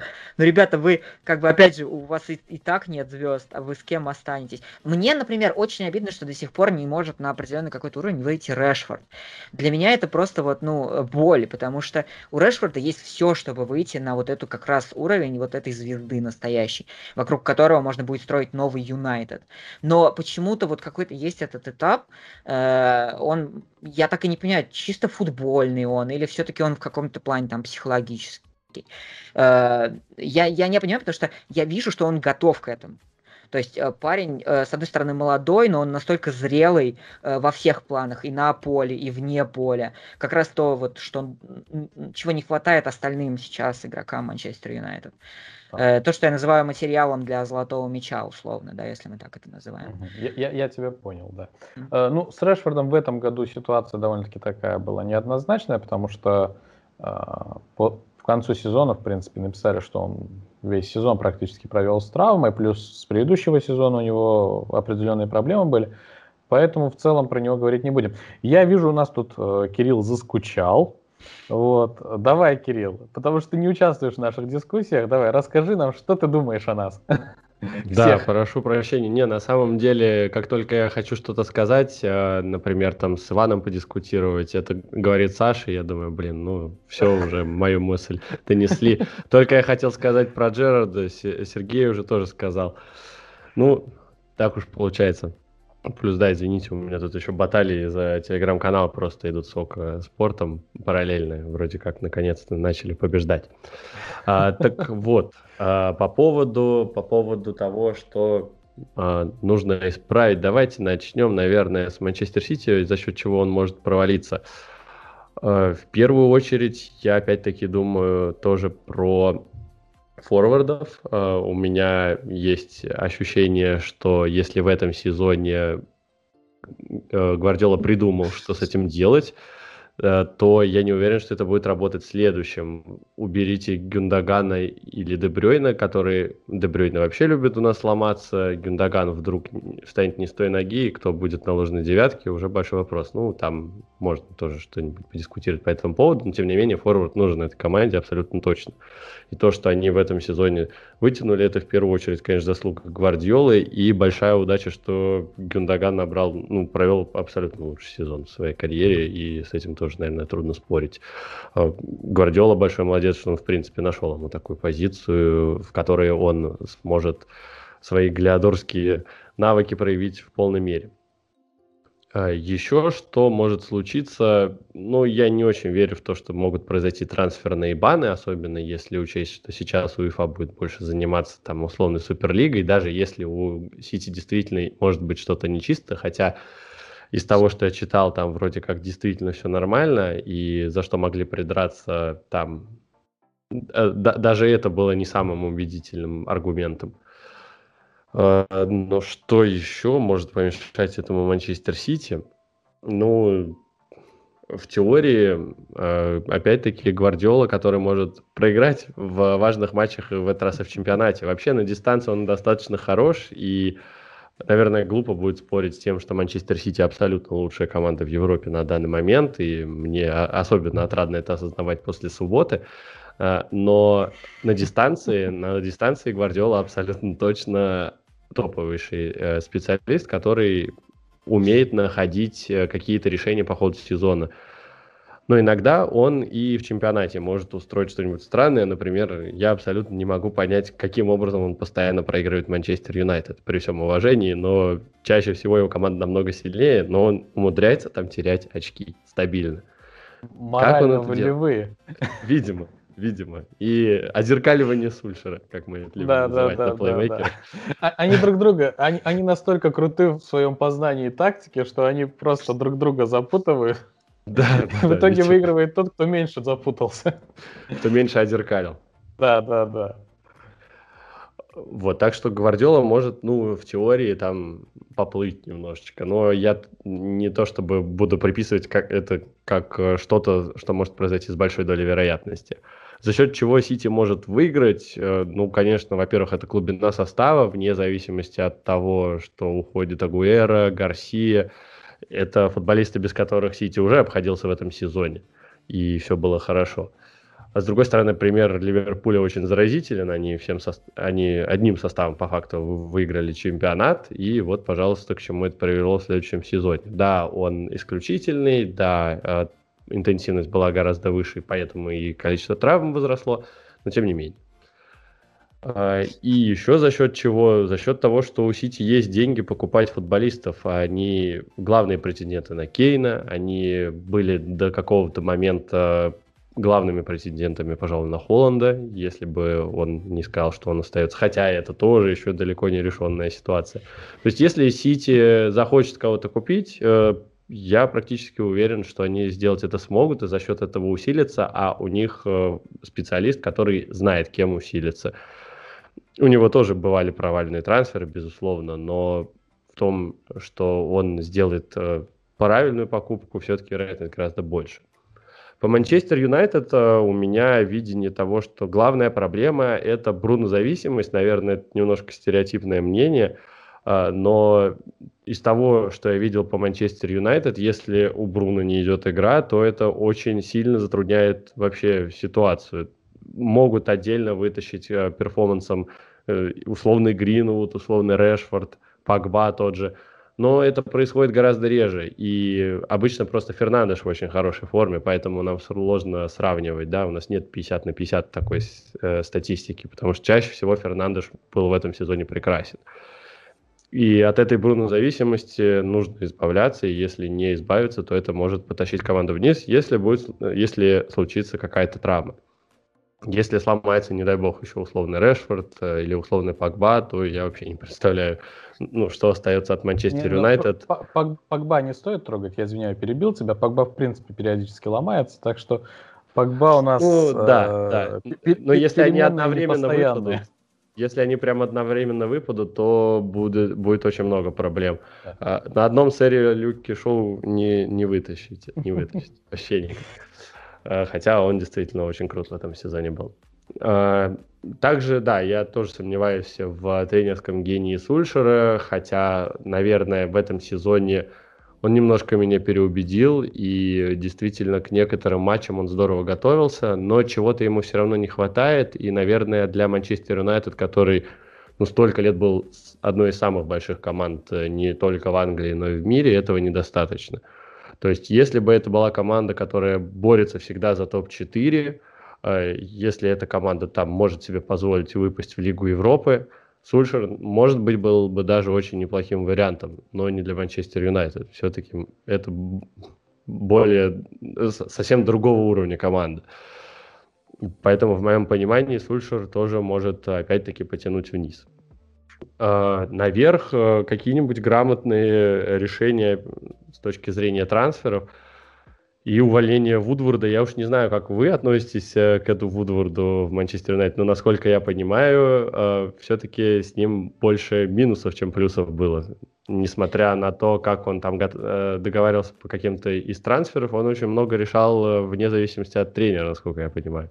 На самом деле, я извиняюсь, что перебиваю тебя, Вудвард э, личность очень неоднозначная, мы об этом уже говорили как-то. И э, чтобы до конца понять все его плюсы и минусы, нужно э, в первую очередь внедриться все, что он как бы выслушивал от глейзеров. То есть мы до конца не можем понять то, что он делал. Это было, был итог того, что ему говорят глейзеры, или итог того, что он говорил глейзерам и в итоге делал. То есть вот проблема в этом. Если первый вариант, это где он просто слушается Глейзера Ничего не изменится, да. Да, то он не виноват, по большому счету. Он просто был исполнителем. При этом достаточно хорошим исполнителем, раз он в таких условиях мог выживать таким образом, да. Но нет, если все наоборот, э, то, соответственно, Глейзер это это логичное завершение того, что с ним должно было произойти, да, его уход. Вот и все. Угу, угу. А, и из того, что еще может помочь Манчестер Юнайтед, ну вот из трансферов, которые мне кажутся логичными, правый вингер. Вы очень ждете Джейдена Санчо, мы прошлое лето тоже его все вместе ждали, мне кажется. На, на, на самом деле мы и Холланда ждем.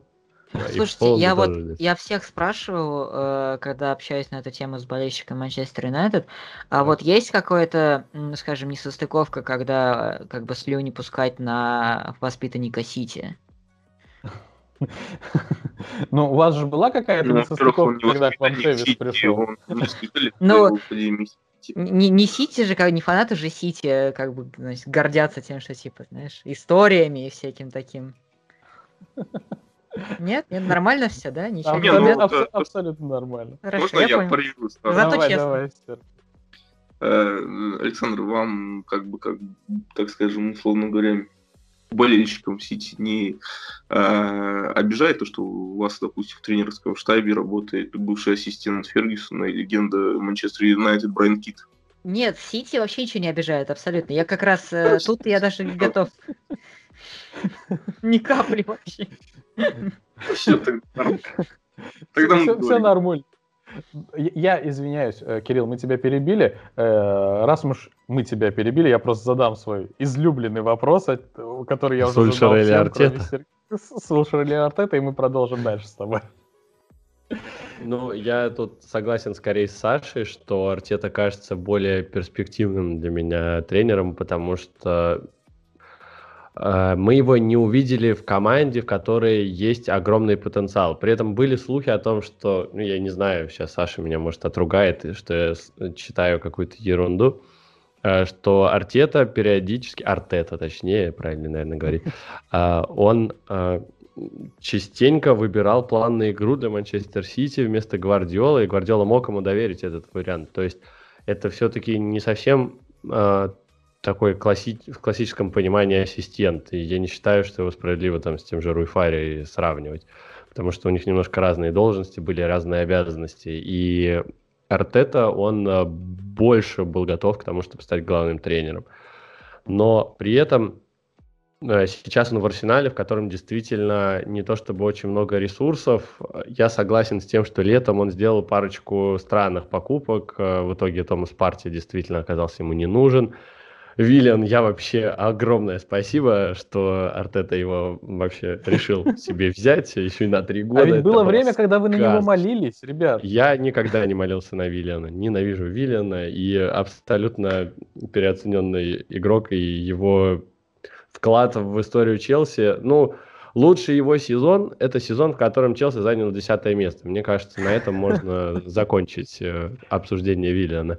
Хорошо. как э, какого-то топового футболиста. Я абсолютно не удивлен в том, что он провалился в Арсенале, потому что у Виллина, в принципе, э, из хороших сезонов, это вот сезон 15-16 и э, последний сезон при Лэмпорде 19-20. Знаете, что объединяет эти два сезона? У Виллина истекал контракт.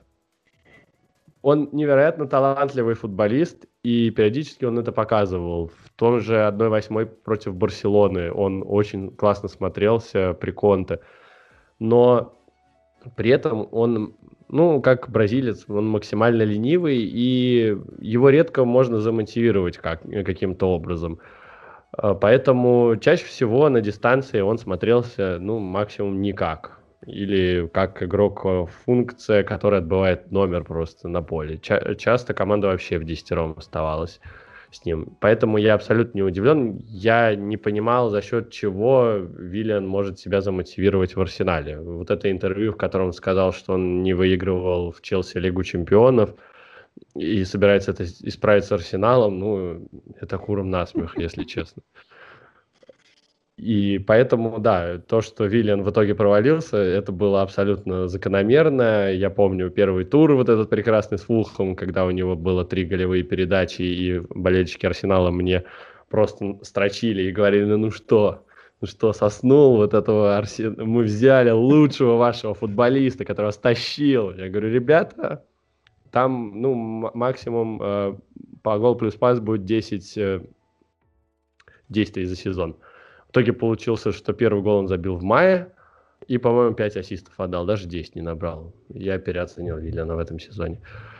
Вот, и таких э, вот две самые главные и самые странные для меня э, покупки с точки зрения Артеты, потому, Артеты, потому что именно он их принимал решение о том, что эти футболисты придут в клуб, это Виллиан и Парти.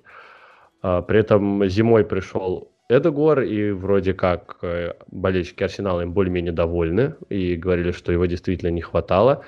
Э, и абсолютно нормально, что Артета ошибся. Это для него было по факту первое трансферное окно вообще, и он человек, в конце концов какой из тренеров э, попадал 10 из 10 в всех футболистов, которых он покупал. Слишком много факторов, которые нужно учитывать. Адаптация, как он притрется в стране, как он притрется в команде, как, э, с кем он там будет дружить, как он будет хорошо понимать те или иные задумки тренера, во что будет играть этот самый тренер. Ну, э, переменных слишком много, чтобы понять и учесть все. На бумаге, конечно, это все прекрасно всегда выглядит, но как оно на самом деле, это вопрос другой. А, поэтому, на мой взгляд, э, Артету мы просто должны... Если бы вот Артета оказался в Юнайтеде, у меня ощущение, что он мог выступить лучше, чем Сульшер. Потому что у Сульшера все-таки команда побогаче. Uh-huh. Вот э, просто такое впечатление у меня, по крайней мере, сложилось от работы Артета. И опять-таки не умоляет Сульшера, потому что в этом сезоне, на мой взгляд, он развивался. На мой взгляд, что-то новое мы смогли увидеть. На мой взгляд, э, Юнайтед прибавил при Сульшере. То есть э, то, что было до этого, это была совсем какая-то примитивщина. Может быть, это обман, обманчивое что-то, потому что я не смотрю каждый матч Юнайтед. Но вот просто по ходу этого сезона такая у меня э, мысля, она прокатилась. Хорошо. Э, Сергей, давай завершим итогом вот этот вопрос, э, завершим нашу серию вот этой игры. Вот, и в конце мы еще коротенько обсудим Суперлигу.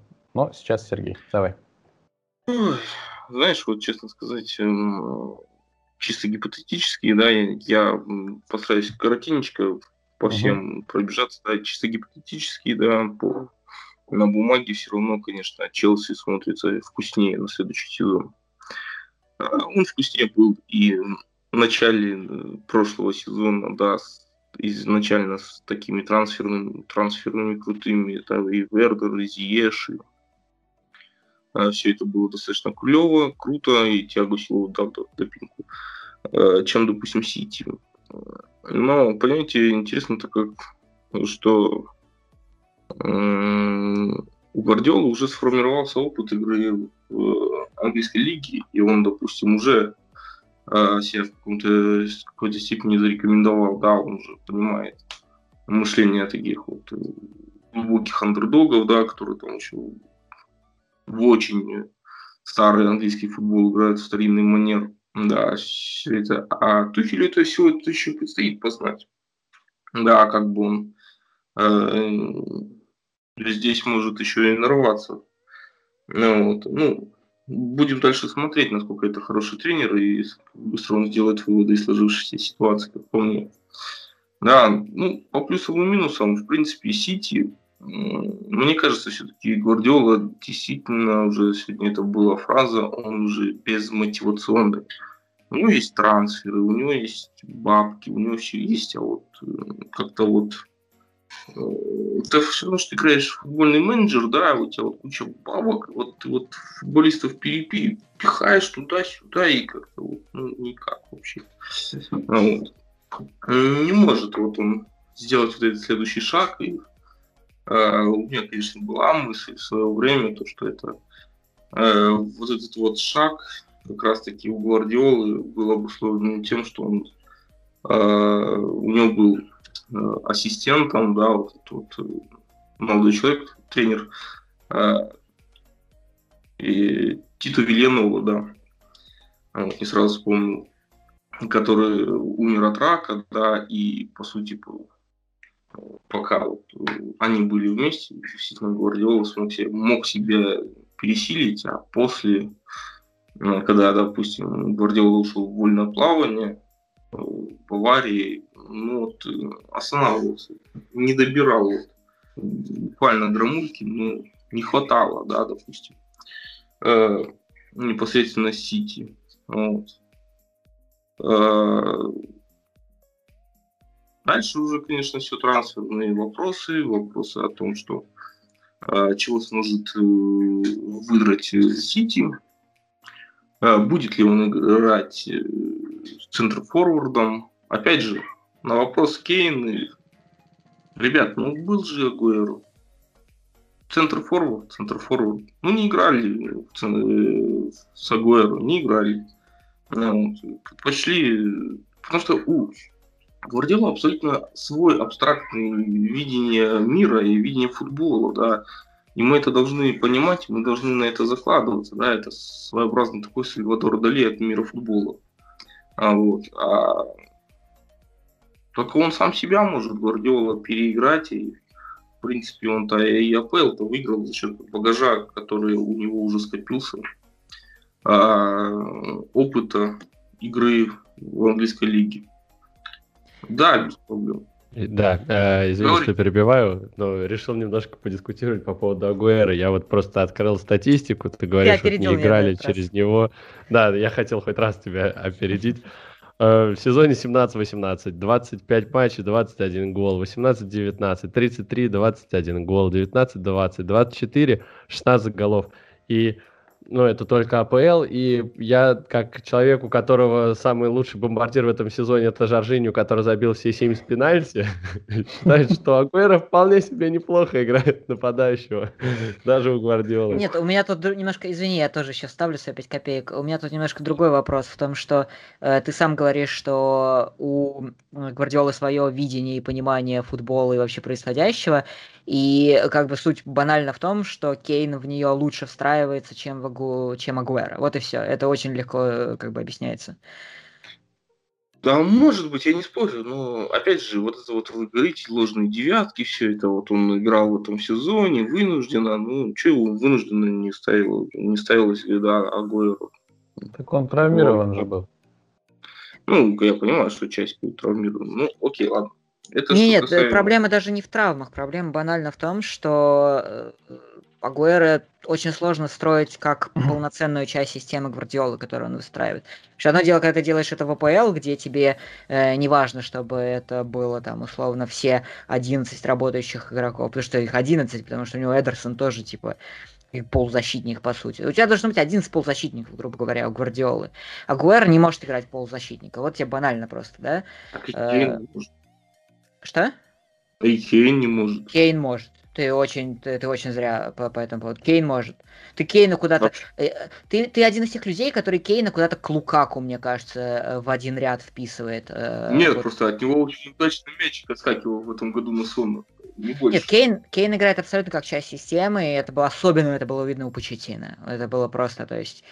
Кейн Почетина это прям один из идеальных форвардов для Гвардиолы. Вот. Но при этом я тут не, не считаю, что это идеальный вариант сейчас, и тем более там, как говорят, что э, Тоттенхэм хочет обмен на кого-то, и я для себя начал думать, готов ли я, например, был бы отдать хоть кого-то сейчас из состава в обмен на Кейна, и я не уверен, что я даже Жесуса готов был бы отдать в обмен на Кейна, потому что э, Жесус в перспективе может э, очень все-таки неплохо до сих пор вырасти. Это просто э, так вот э, 5 копеек. Просто потому что э, Э, Сагуэр не играли в том числе из-за травмы в какой-то момент. Потом во многом из-за того, что он э, не подходил в то, что Гвардиола э, ставил против больших команд. Именно поэтому Агуэр не играл в Лиге Чемпионов, зато играл в АПЛ. И, в принципе, в прошлые годы тоже такое было часто. Вот, все. Хорошо. Нет, с Агуэром, не совсем понятная ситуация лично, как у меня в моем видении. Почему? Окей, ладно, да, допустим, Челси. С Челси тут немножко другая ситуация, да, как я уже сказал, это самый вкусный, самая вкусная команда, в принципе, э, на бумаге, в первую очередь, э, потому что три раза они обыгрывали Сити, да, действующий чемпион, э, победа в Лиге чемпионов, да, но опять же, хочется ну, конечно, глупо звучит это болельщика Манчестер Юнайтед, хочется верить, чтобы все-таки э, Тухель не был, да, там, допустим, не скатился по нисходящей, как всегда было. Хочется верить, что он действительно он будет э, дальше показывать какой-то футбол, прогрессировать, и его уволят просто, по, как обычно, по дурости Абрамовича. Не потому что... Кирилл, мы уже уволили. Да, уже все в порядке. Мы уже ищем нового тренера в Челси. Ну, это основная вот такая вот а по Челси, да, конечно, нужно еще дорабатывать, возможно, с линией обороны Челси, вот, потому что все-таки, ну, Тиаго уже старенький, а Кристенсен, Рюдигер и прочие клевые, клевая молодежь, это не совсем клево, то, что им можно представить с этим нужно работать. Товарищу Тухелю туда нужно будет по-любому усиление, да. А в остальном полузащиту, он действительно он пришел, он понял, как устроена полузащита, и наконец-то вот со мной все спорили, я всем абсолютно говорил, то, что Мейсон Маунт, он будет сука, у всех играть тренеров, это человек, который, блядь, офигительный игрок, ну, вот. Со мной все спорили, ну, говорят, ну как же, там, пришел Зиеш и куда Маунтов впихивать. А вот как раз-таки Маунт на характере показал то, что намного больше достоин, нежели, допустим, Хаким Зиеш. Вот, с чем я, в принципе, согласен. Э, и безумно рад. А, вот. А, вот что касается Арсенала, тут, конечно, ситуация настолько сложная, что и в то же время она и простая, это в принципе. Да, здесь действительно здесь такой вот в данном случае симбиоз, да, то есть Э, руководство и тренерской идеи, да, то есть э, в данном случае действительно нужно э, в первую очередь руководству решиться с вопрос с нормальным тренером, да, чтобы действительно назначить кого-то путевого. на должность тренера Арсенала. А не бегать и прыгать вокруг действительно достаточно средних тренеров. И у Эмери это, ну, как по мне, это действительно слишком смешно, чтобы быть правдой, что это хороший тренер. А вот, или, допустим, ну, и тот же самый Артета, да, абсолютно человек безопытный, вот, пришел без... Ну, может, есть какие-то свои видения, да, там игры, ну, это на уровне Сити, на уровне Арсенала, да. Здесь нужен тренер а, несколько другого калибра, и, возможно, вот плохо то, что Арсенал, допустим, упустил Харлон Челоти, к примеру,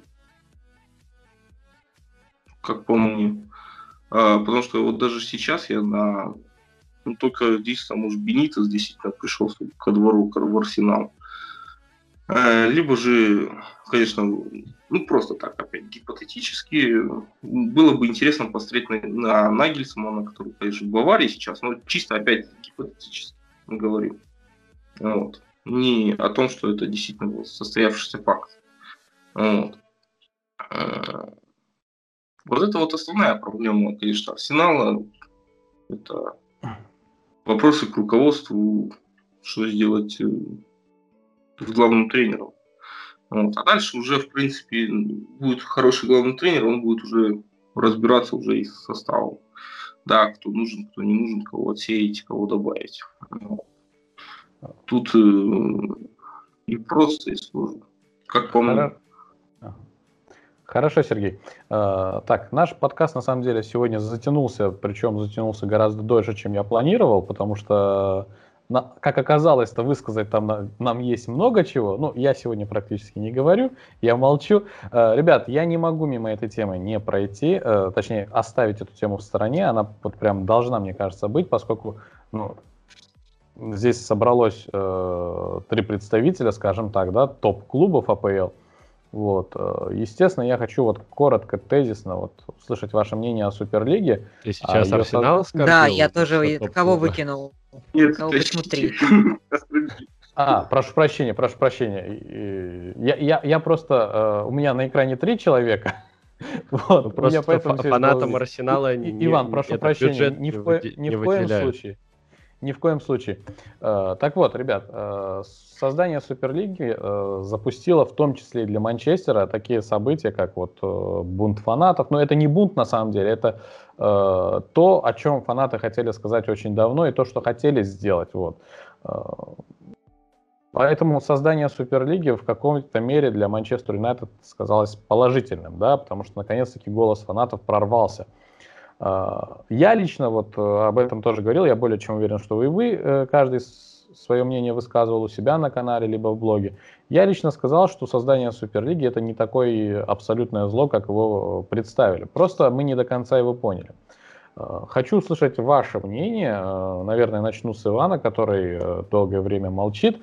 Иван, ваше мнение, вот просто тезисно, коротенько, Суперлига это зло или все-таки это то, что вот обязательно впереди будет и э, то, с чем придется смириться всем. Теперь Суперлига будет очень не скоро. Так. Из-за того, что группа товарищей, которая ее организовывала, оказалась абсолютными шарлатанами, полными, во главе, с, во главе с господином Пересом. Меня э, не удивило наличие в этом э, ряду Кронки, допустим, который ничего не понимает, ни что такое Суперлига, ни что делать. Ему позвонили накануне, сказали, тут мы организуемся, ты с нами. И они ночь думали, с ними они или нет. То же самое Шейх делал в самый последний момент. Э, на шантаже его взяли, там, типа, хороший перец, он все организует, со всеми договорился уже. Меня убил совершенно Абрамович, который полез в это, не понимая, куда он лезет. А ливерпульские и манчестерские Юнайтед хозяева, они это все сделали абсолютно, они это организовывали, они все это сделали на высокомерии, что мир будет делать так, как они ему укажут. А оказалось, что нет, что мир так делать не будет. И все. И выяснилось, что никто вообще даже не мог себе помыслить, что оказывается будет какая-то буча, Этого даже вот в голову Глейзеру не могло прийти. Как так? Мы тут решаем, мы ворочаем, мы хедж-фонды ворочаем тут триллионами. Ну и толку никакого нет от этого, от того, что ты ворочаешь. Потому что, чтобы сделать дело, нужно его готовить. И не два дня там, и не неделю, а как следует. И каналы должны все быть. И как только ты начнешь готовить это дело, и решать, какой канал выступит в поддержку на 15 секунде после объявления, какой на 15 минуте, какой будет всю неделю Гундосич, как хорошо Суперлига. Так вот, это и в процессе всего этой подготовки, нормальной человеческой менеджерской подготовки, выяснилось бы, что Суперлига в том виде, в котором ее мыслил себе Перес, она работать не будет. И она не будет работать никогда в том виде, в котором замыслил ее Перес. С 15 клубами, которые там навсегда, а остальные 5 по приглашениям. Этого не будет никогда. Поэтому говорить о том, что Суперлига в том виде, в котором она была задекларирована, ее больше не будет никогда. Какая-то Суперлига с э, входами, вылетами, э, совершенно ясной поддержкой пирамиды вниз финансовой – то есть ниж, низшие лиги должны тоже что-то получать. Короче, нужно обзавестись э, людьми, которые будут поддерживать. То есть кто-то должен поддерживать. Всего-то в октябре месяце, за полгода до этой истории, приходили... Э, такой был Project Big, Манчестер Юнайтед с Ливерпулем, пытались, значит, подтащить э, тему с тем, чтобы в ВПЛ побольше голосов было у клубов, которые там дольше находятся и э, выбросить Кубок Лиги из расписания. Ну, короче, много чего было там сделано. Но они пришли вместе с э, вторым, третьим, четвертым дивизионом. И там не сразу было ясно, что это им не дадут сделать. Но им это не дали. Тогда я понимаю, они решили, ага, здесь нам не дадут, мы тогда на мировом уровне все это прокатим. Вудвард сходил к Джонсону. Джонсон сказал, ладно, давайте. Перес сходил к Инфантино. Инфантино сказал, ладно, давайте нормально. И все, и поехали. Поехали, решили, что тут все вообще, все прихвачено. А оказалось, что все нет. Поэтому э, я написал давно уже, не по этому поводу, что главная проблема вообще социального современного мира это то, что огромные деньги, огромные деньги находятся в руках э, клинических идиотов которые не понимают, как ими распорядиться нормально. У меня просто богатая практика общения с богатыми клиентами, по-нормальному богатыми. И я этот вывод сделал до всякого футбола, до всего, что вот эта идея, что раз он миллиардер, значит, он там все умеет, и семи пядей во лбу, во лбу, это собачья чушь, все равно наоборот. Поэтому я не очень удивился тому, что это провалилось если отбросить, значит, а, все, вся эта идея уехала на годы, если не на десятилетия вперед. Все. Может быть, когда-то это будет, но я не уверен, что мы с вами до этого вообще доживем. Я-то точно, вы можете, да, но в том виде, в котором предлагалось, не будет никогда, в виде баскетбольной, Суперлиги, когда там все-таки есть какой-то обмен, как-то чего-то, что-то, может быть, будет. Но вы понимаете, да, что в это дело вмешались политики сегодня. А когда политики работают на электорат, там все, там ничего не прокатит. Там никакие хедж-фонды, никакие деньги ничего не решат. И никого не волнует, что ты в пандемию положил в клуб 200 миллионов из кармана, и теперь хочешь их, значит, Суперлига отбить. Вообще никого не интересует. А со, с точки зрения спортивной, Суперлига, конечно, это лучше, чем Лига чемпионов в том виде, в котором она есть. Потому что матч Реал Дебрецен не интересует вообще никого.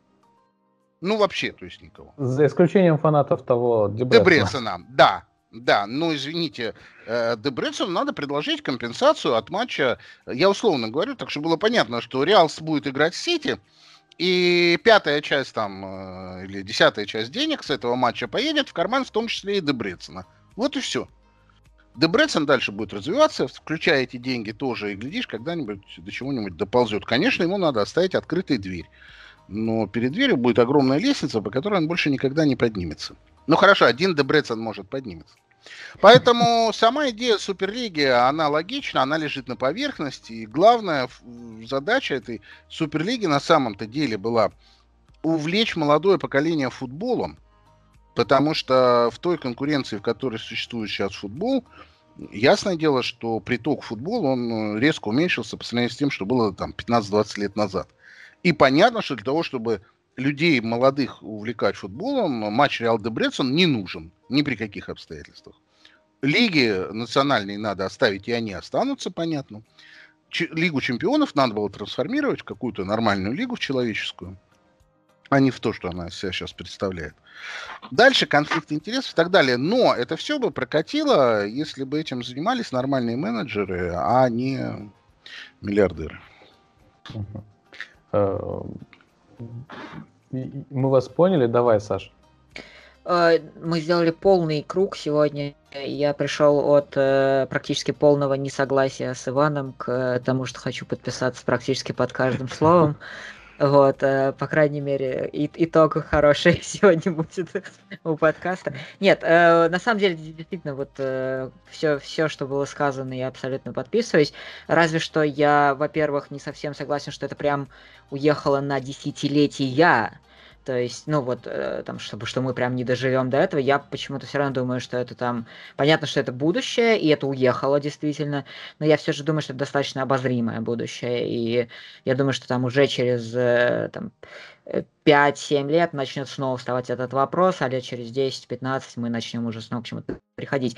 Э, при этом э, я также не совсем согласен, что условно Лига чемпионов сегодняшняя плоха по задумке, и там условно теми матчами типа Реала Дебрацена, да, э, я вообще считаю, что в следующий раз, если Суперлига вернется и, и как бы получится как э, проект, она получится уже как э, не как отдельный турнир э, типа Лиги Чемпионов, а как часть э, чего-то нового общего, какой-то общей новой пан-европейской лиги. Я практически не сомневаюсь, что мы к этому движемся, э, к тому, что мы будем создавать просто некое, некую общую, общую систему в Европе лиг и дивизионов, соответственно, в которой будет просто один высший дивизион, э, в котором будут э, там играть все топовые команды Европы.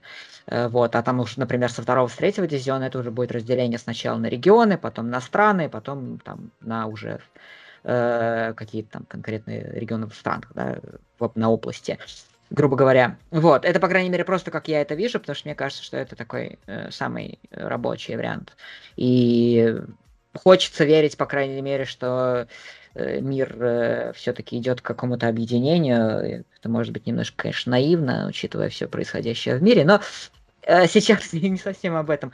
Я еще хочу сказать, что я не совсем согласен с вот этим первым утверждением о том, что сама задумка была хорошая, пиар провалился да, я не согласен, я считаю, что сама задумка была, опять же, Иван, мне кажется, сказал, в принципе, то же самое, что э, сам, ну, сама идея, которую выдвинули, как они это подали, то есть э, именно там формат, условно, сам формат, он был неправильный. И сколько ты его не подавай по-другому, даже с грамотным пиаром, э, он все равно был неправильным и ошибочным.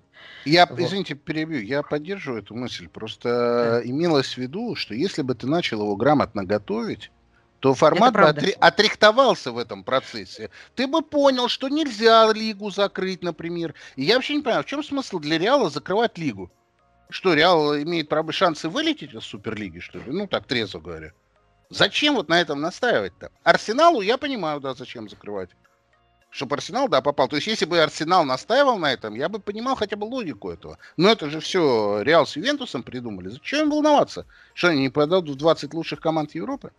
То есть я имею в виду, что поскольку в головах э, американских жила мысль, что все, что мы думаем, это мысли Бога, то соответствующая подготовка была. А если бы они в реальность пошли, переговорили с одним, третьим, пятым, восемнадцатым, то они бы поняли, что это... на самом деле это все не так. Абсолютно, все брат, я тут подписываюсь. Я как раз я больше спорил с э, первой мыслью Амира. Тут как раз вот с, с этой мыслью я полностью согласен.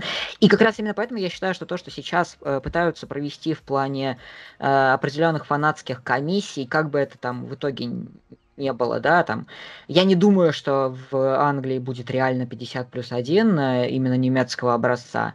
Вот. Но я однозначно за фанатские комиссии, которые могут принимать, э, ну, значит, которые имеют реальный вес вот, э, которые реально могут условно наложить тоже вето, или с которыми, по крайней мере, изначально это обсудят, и можно будет сначала, например, по, э, поднять тот же шум, и сказать, то есть ну, э, фанаты условно, даже если их не услышат, они сначала смогут поднять этот шум, и мы не получим настолько э, неловкую ситуацию, когда мы сначала объявляем эту э, суперлигу, потом понимаем, что фанаты против, и потом понимаем, что все против, э, и политики в том числе, и потом мы ее отменяем задним числом, ну типа потому что, ну а чем мы дальше, как мы с этим будем двигаться, вот. И тут, э, потому что я абсолютно, опять же, согласен с мыслью Ивана по поводу того, что это ярчайшее э, доказательство того, что э, во главе футбольных клубов сидят люди, которые не понимают э, футбольную систему, не понимают, как строились клубы, не понимают, что, стоят, что стоит за клубами, что клубы, по сути, это люди, это комьюнити, это гораздо больше, чем там игра, это гораздо больше, чем шоу, это не американские, североамериканские лиги. Вот. И что убрав на самом деле эту пирамиду э, реальную, да, футбольную, убрав эти комьюнити, убрав этих людей, э, вы уберете все, э, почему э, футбол является спортом номер один. Потому что э, как шоу он не вывезет э, борьбу с э, другими там теми же североамериканскими. Сейчас, по крайней мере, он не вывезет борьбу э, с Супербоулом, э, с э, там еще какими-то. Финал Лиги Чемпионов э, смотрят не потому, что это офигеть какой крутой э, спортивный спортивный праздник или даже шоу. Э, финал Лиги Чемпионов уступает как шоу э, тому же Суперболу, тем же там э, плей-оффам НБА, НХЛ и прочим. И когда Перес говорит, что там не смотрят, так и сейчас финал Лиги Чемпионов просто не является реально таким шоу. Но его смотрят во многом потому, что это является финалом некой эм, некого турнира, объединяющего все футбольные комьюнити так или иначе. И э, его популярность и популярность Лиги Чемпионов, популярность футбола в целом, она строится на том, что есть э, маленькие комьюнити, на том, что есть маленькие клубы, на том, что каждый видит свое место по отношению к любому другому клубу, на то, что всегда есть возможность, даже если она нереальная, но она есть, и есть эти единичные примеры, на которых ты всегда будешь ориентироваться. И именно поэтому все смотрят, потому что там есть определенные единичные вот эти случаи. Поэтому я абсолютно сто процентов считаю, что нам нужны фанатские комиссии.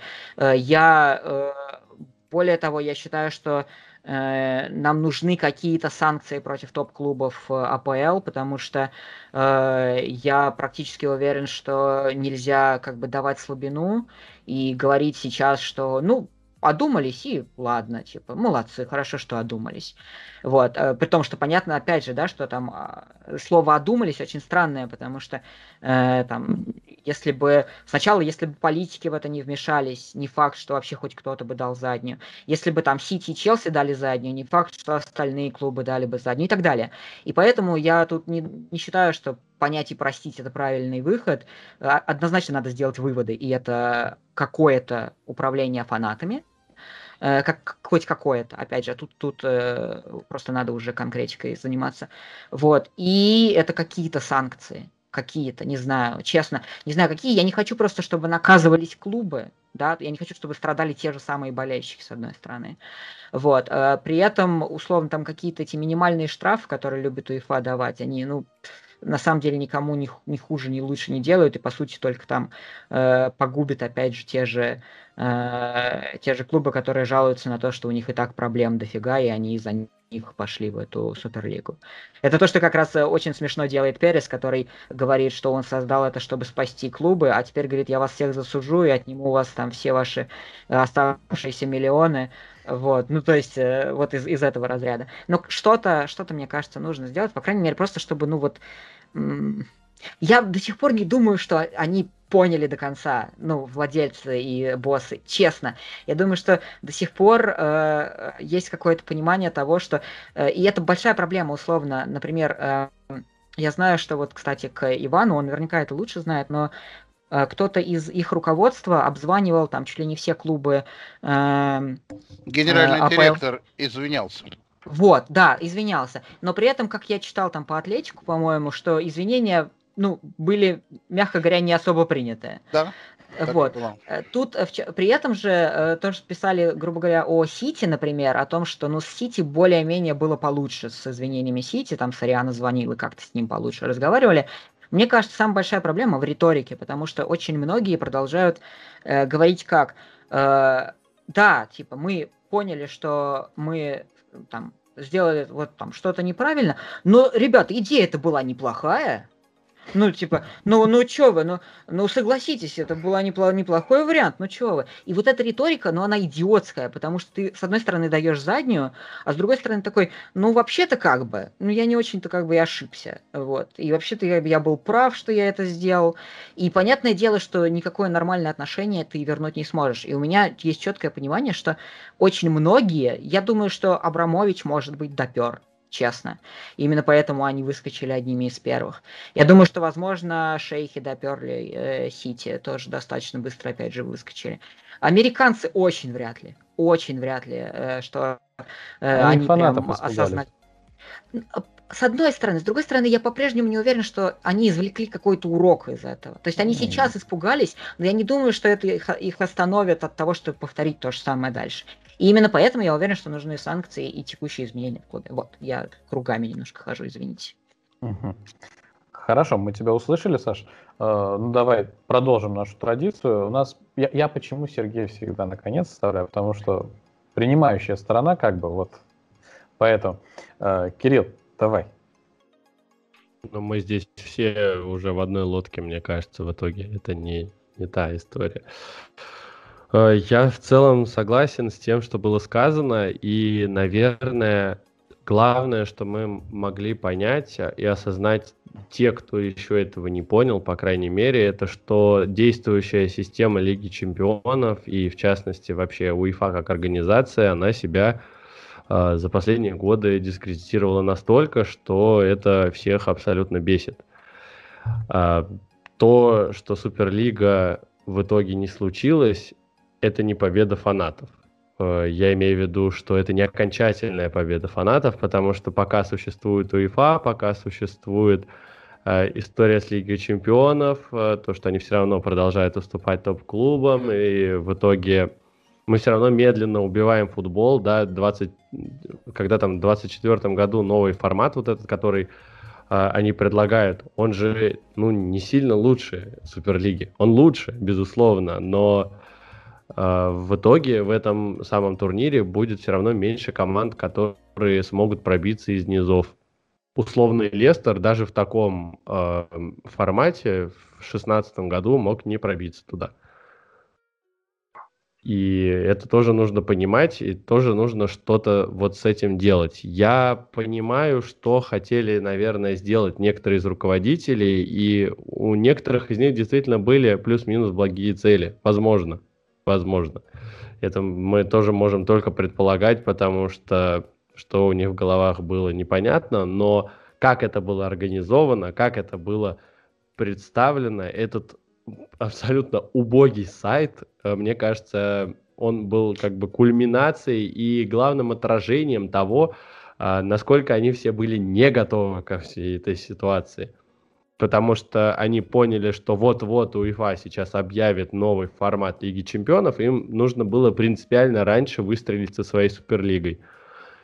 И в итоге все настолько на коленке, что выкладывают эти все клубы свои объявления о том, что они вот, участвуем мы все в Суперлиге, и у всех разные абсолютно Э, истории написаны, у кого-то написан какой-то регламент, у кого-то чуть-чуть он отличается, у кого-то вообще регламента нет, написано, что он еще будет согласовываться, у кого-то написано в этом году уже начнем, у кого-то через э, там 2-3 года.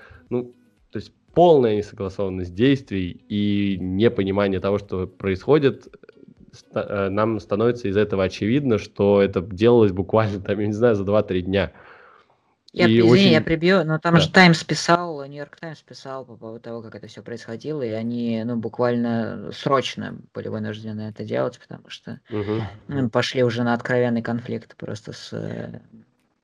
Э, да, я да. Просто добавить, я просто тоже хочу добавить, я вот именно имел то, что имел, хотел сказать именно то, что сказал сейчас Кирилл по поводу того, что мы недопоняли по той причине, что а, по сути, то, что нам представили, это была абсолютно разрозненная история. Вот и все.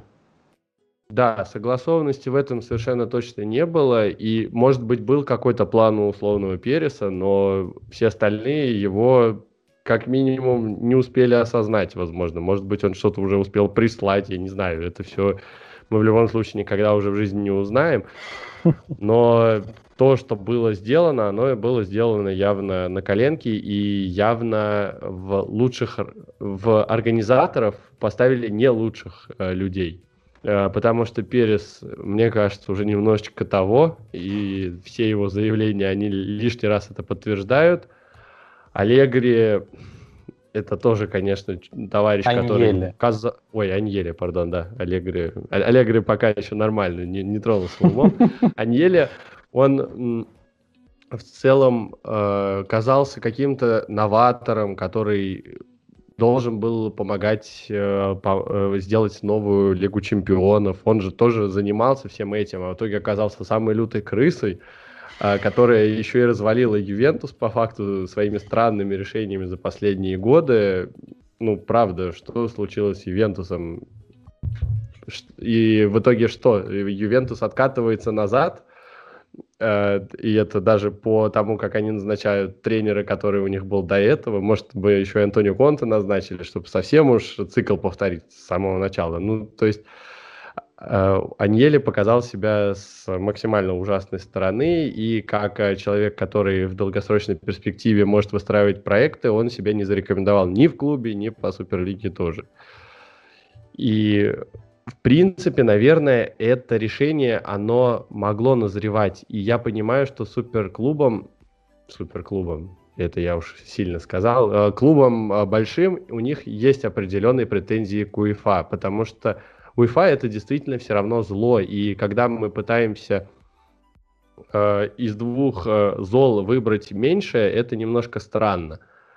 Эм, и некоторые этого не поняли до сих пор, потому что Суперлига была однозначно большим злом, потому что она была супер неструктурирована, супер непонятна ни для кого и, очевидно, вредила футболу и была сделана в торопях, и поэтому, возможно, у нас э, сразу возникло понимание, что это какая-то туфта.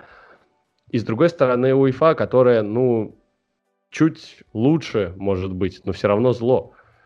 И монополия, которая у них есть, она действительно не есть, что хорошо. Сегодня вот стало известно, что клубы Суперлиги, которые остались в ней, они будут подавать э, какой-то иск на УЕФА относительно монополий, относительно нарушения законов о конкуренции. В Европе это все-таки дело чтят, хотя не думаю, что они что-нибудь смогут выиграть. И это, с одной стороны, немножко странно, потому что Суперлига в том формате, который нам представили, убивала конкуренцию напрочь. С другой стороны, понятно, о какой конкуренции говорит Суперлига, и действительно у УЕФА конкуренции никакой нет. Все танцуют под ее дудку, это не есть хорошо. Завтра УЕФА нам скажет, что есть четвертый турнир, и все английские клубы отправляются в четвертый турнир, потому что УЕФА так захотела. И что мы с этим будем делать? Ну, вот э, большой вопрос, э, как э, можно будет с ней бороться. Нас осудят условные там болельщики Баварии, Баруси, Реал, Барселона там, и, и итальянских топ-клубов. Их будет больше, они задавят, и Англия такая, окей, мы пойдем в другой турнир и будем отдельно развлекаться. Ну, я, конечно, утрирую, но УЕФА действительно обладает подобной силой, и с этим тоже нужно что-то делать. Возможно, какой-то есть э, вот э, совет там клубов, Европейская э, клубная ассоциация, но, судя по всему, веса они не имеют практически никакого. Ну вот вы слышали про действия вот этой самой Европейской ассоциации клубов до Суперлиги. Я знал, что ее Анели возглавляет, и, ну, может быть, раз в год, в лучшем случае, я что-то слышал, какую-то очень незначимую новость. Но в остальном УЕФА с ними явно не считалось. И, возможно, это действие, э, оно немножко печальное, потому что оно откинуло нас всех назад. Э, потому что УЕФА сейчас, конечно, имеет право полное гнуть свою линию, и топ-клубы, которые участвовали в этой самой Суперлиге, им сейчас будет очень стрёмно как-то противодействовать и, в принципе, подавать голос. Но если бы этой ситуации не было, возможно, клубам нужно было этим же топовым клубам как-то обсудить эм, свою значимость и попробовать как-то пролоббировать это все. Плюс все-таки послушать и клубы попроще, скажем так, да, которые, которые тоже нужны, которые тоже важны. Мы э, до конца, наверное, не осознаем, э, особенно вот товарищи, которые рубят и так бабло, и Иван очень верно по этому поводу высказался, что миллионеры, они чаще всего не семи пидей во лбу.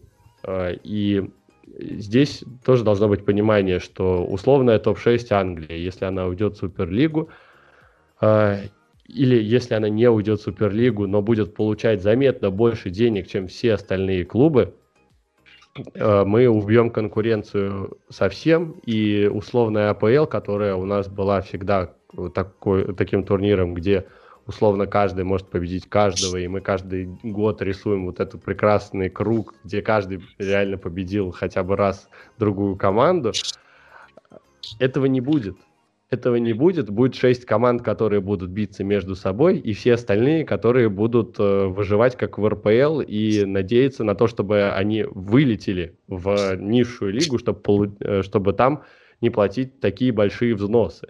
Вот реально АПЛ превратится, возможно, даже в РПЛ с точки зрения финансов. Э, и вот этого топовые клубы не очень хорошо, наверное, понимают. Поэтому с одной стороны, идея Суперлиги сырая и нужно ее доработать, с другой стороны, идея Суперлиги на данный момент, э, если она не будет учитывать э, хоть как-то клубы средней руки, э, это убьет внутренние чемпионаты, и мы получим в любом случае шоу. Может быть, это пройдет быстрее, может быть, это пройдет медленнее. Сейчас это пройдет медленнее за счет Лиги Чемпионов и новой реформации. Если бы это была Суперлига, это произошло бы в миг.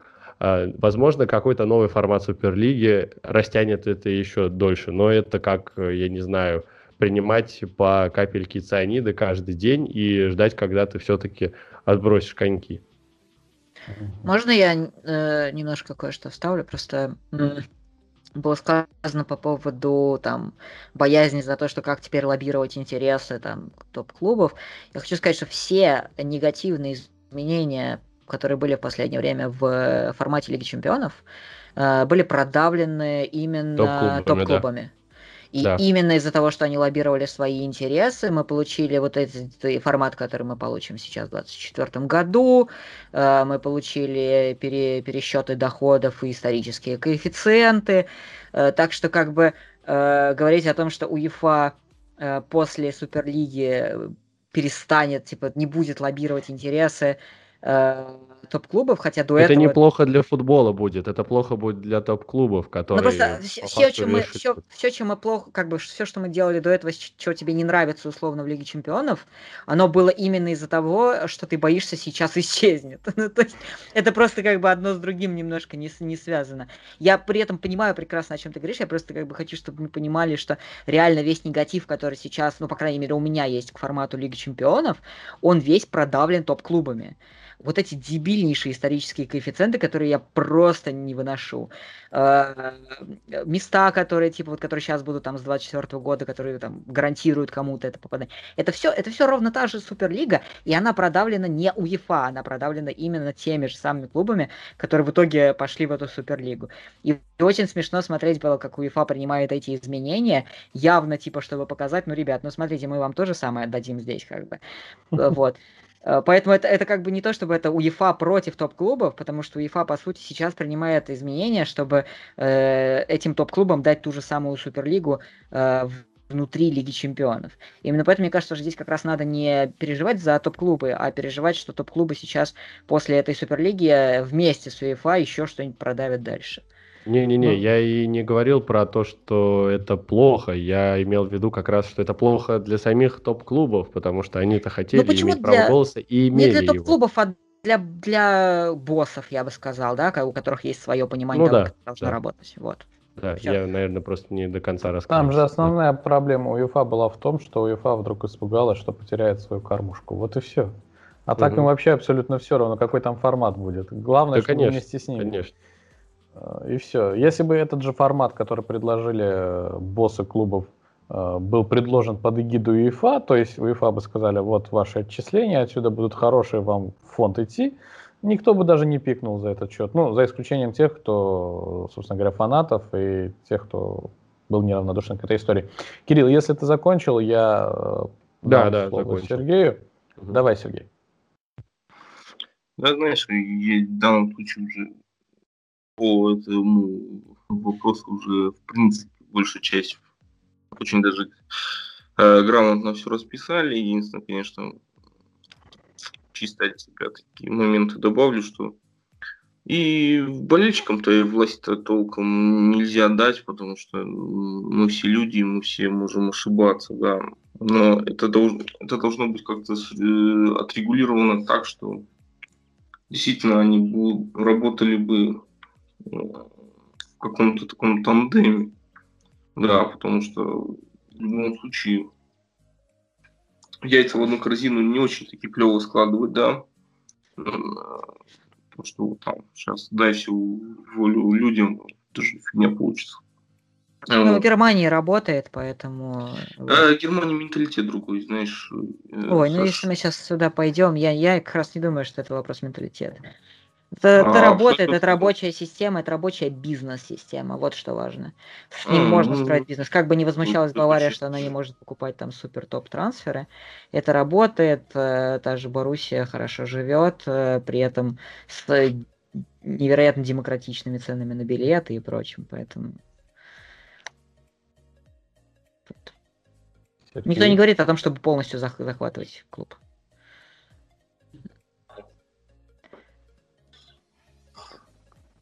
Конечно. Сергей. Вопрос Сергей. Да. А, все, ты тут, да? Я тут, да. Да, да, продолжай. Э, это что касается болельщиков. Да, допустим, то, что касаемо Суперлиги, да, и то, что было, допустим, у них э, в плане вопроса о том, что, э, скажем так, некая несогласованность была. Тут, в принципе, все логично и э, понятно, да, то, что, э, грубо говоря, Пирес пришел, да, к Атлетике, боссом Атлетика, да, там, сказал все, что угодно, да, там, босс Атлетика, что, говорит, можно прям даже штаны снять, он говорит, да, так хоть без трусов бегай, вот, пофигу, да, там. у вас свои, там, придумайте, что. То есть, и вот это вот, э, в действительности, не было одного четкого координационного центра, а не было, потому что каждый хотел навариться. Это банально и очевидно на самом деле, каждый хотел поиметь. Ну, поэтому вот эта вот вся вакханалия произошла в каком-то степени. А все остальное, в принципе, я уже сказал, болельщикам тоже власть э, давать особо. Понятно, что даже, допустим, ситуация, которая была в Манчестере непосредственно, когда болельщики э, выходили э, на поле, да, там вот, ну, на поле, да, вот протесты, все это прикольно, да. А вот так бы футбольная ассоциация Англии. Что там, болельщики, минус 3 очка с Хадакана. И что дальше болельщики сказали? Вот вопрос на миллион. Да, в принципе, мне кажется, 95,5 э, фанатов во всем мире скажут, ну, сука, из-за каких-то 100, 100 дебилов, да, там мы получили минус 3 очка. Э, потому что, ну, в принципе, это соревнование. как я уже сказал, рабочая система, она может и в Германии работать, а в Англии у них свой менталитет, который э, работает абсолютно по-другому. Вот. Но будем надеяться, что это просто такой вот порыв был исключительно из обусловленный да, там, вступлением в Суперлигу, да, и том, что а, та же самая семейство Глейзеров не слышит э, того, что как бы, ну, какие нужны изменения в первую очередь. А вот. Э, ну, в противном случае так может продолжаться до бесконечности вся эта вакханалия. А, Поэтому вот лично вот насчет Суперлиги со всем остальным я, в принципе, согласен. Это вот то, что я хотел от себя добавить. Хорошо. А, дорогие друзья, если вам добавить нечего, я предлагаю наш сегодняшний подкаст завершить. Вот, мы, по сути, с вами, э, на мой взгляд, сумели обсудить проблемы наших клубов. А, при этом не выпячивая наши достоинства, как это обычно бывает э, в фанатских пабликах, э, чатиках, где каждый начинает толкать э, преимущества своего клуба. Действительно было очень интересно всех вас послушать, интересно было услышать ваше мнение касательно, ну, конкретно мне, допустим, касательно Манчестер Юнайтед, я думаю, вам тоже было это интересно. Будем надеяться, что, во-первых, наши клубы и дальше будут развиваться, будут избавляться от тех проблем, которые в них есть.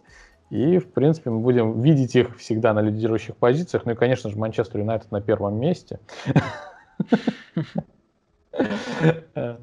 Э, на этом все. Если друзья, в такой же борьбе, как да. Э, в этом сезоне, то я не да. против. Ну, конечно, конечно. Э, еще раз всем большое спасибо. Я надеюсь, что мы еще увидимся с вами, соберемся. Вот, мне кажется, даже стоит превратить это в какую-то традицию итогов сезона, как минимум. Как, как, И превью сезона еще можно. Да, можно. Замечательная вообще идея. Э, на этом все. Кстати, самый главный момент. Э, все, кто нас слушали, все, кто нас слушает, э, ссылочки на наших гостей все будут в описании. Обязательно подписывайтесь, поддерживайте нас, нам всем очень приятно. Ну а подкаст можно услышать на всех популярных площадках, где только это возможно. В том числе и на YouTube, собственно говоря. Всем пока. Спасибо всем, кто нас дослушал до этого времени.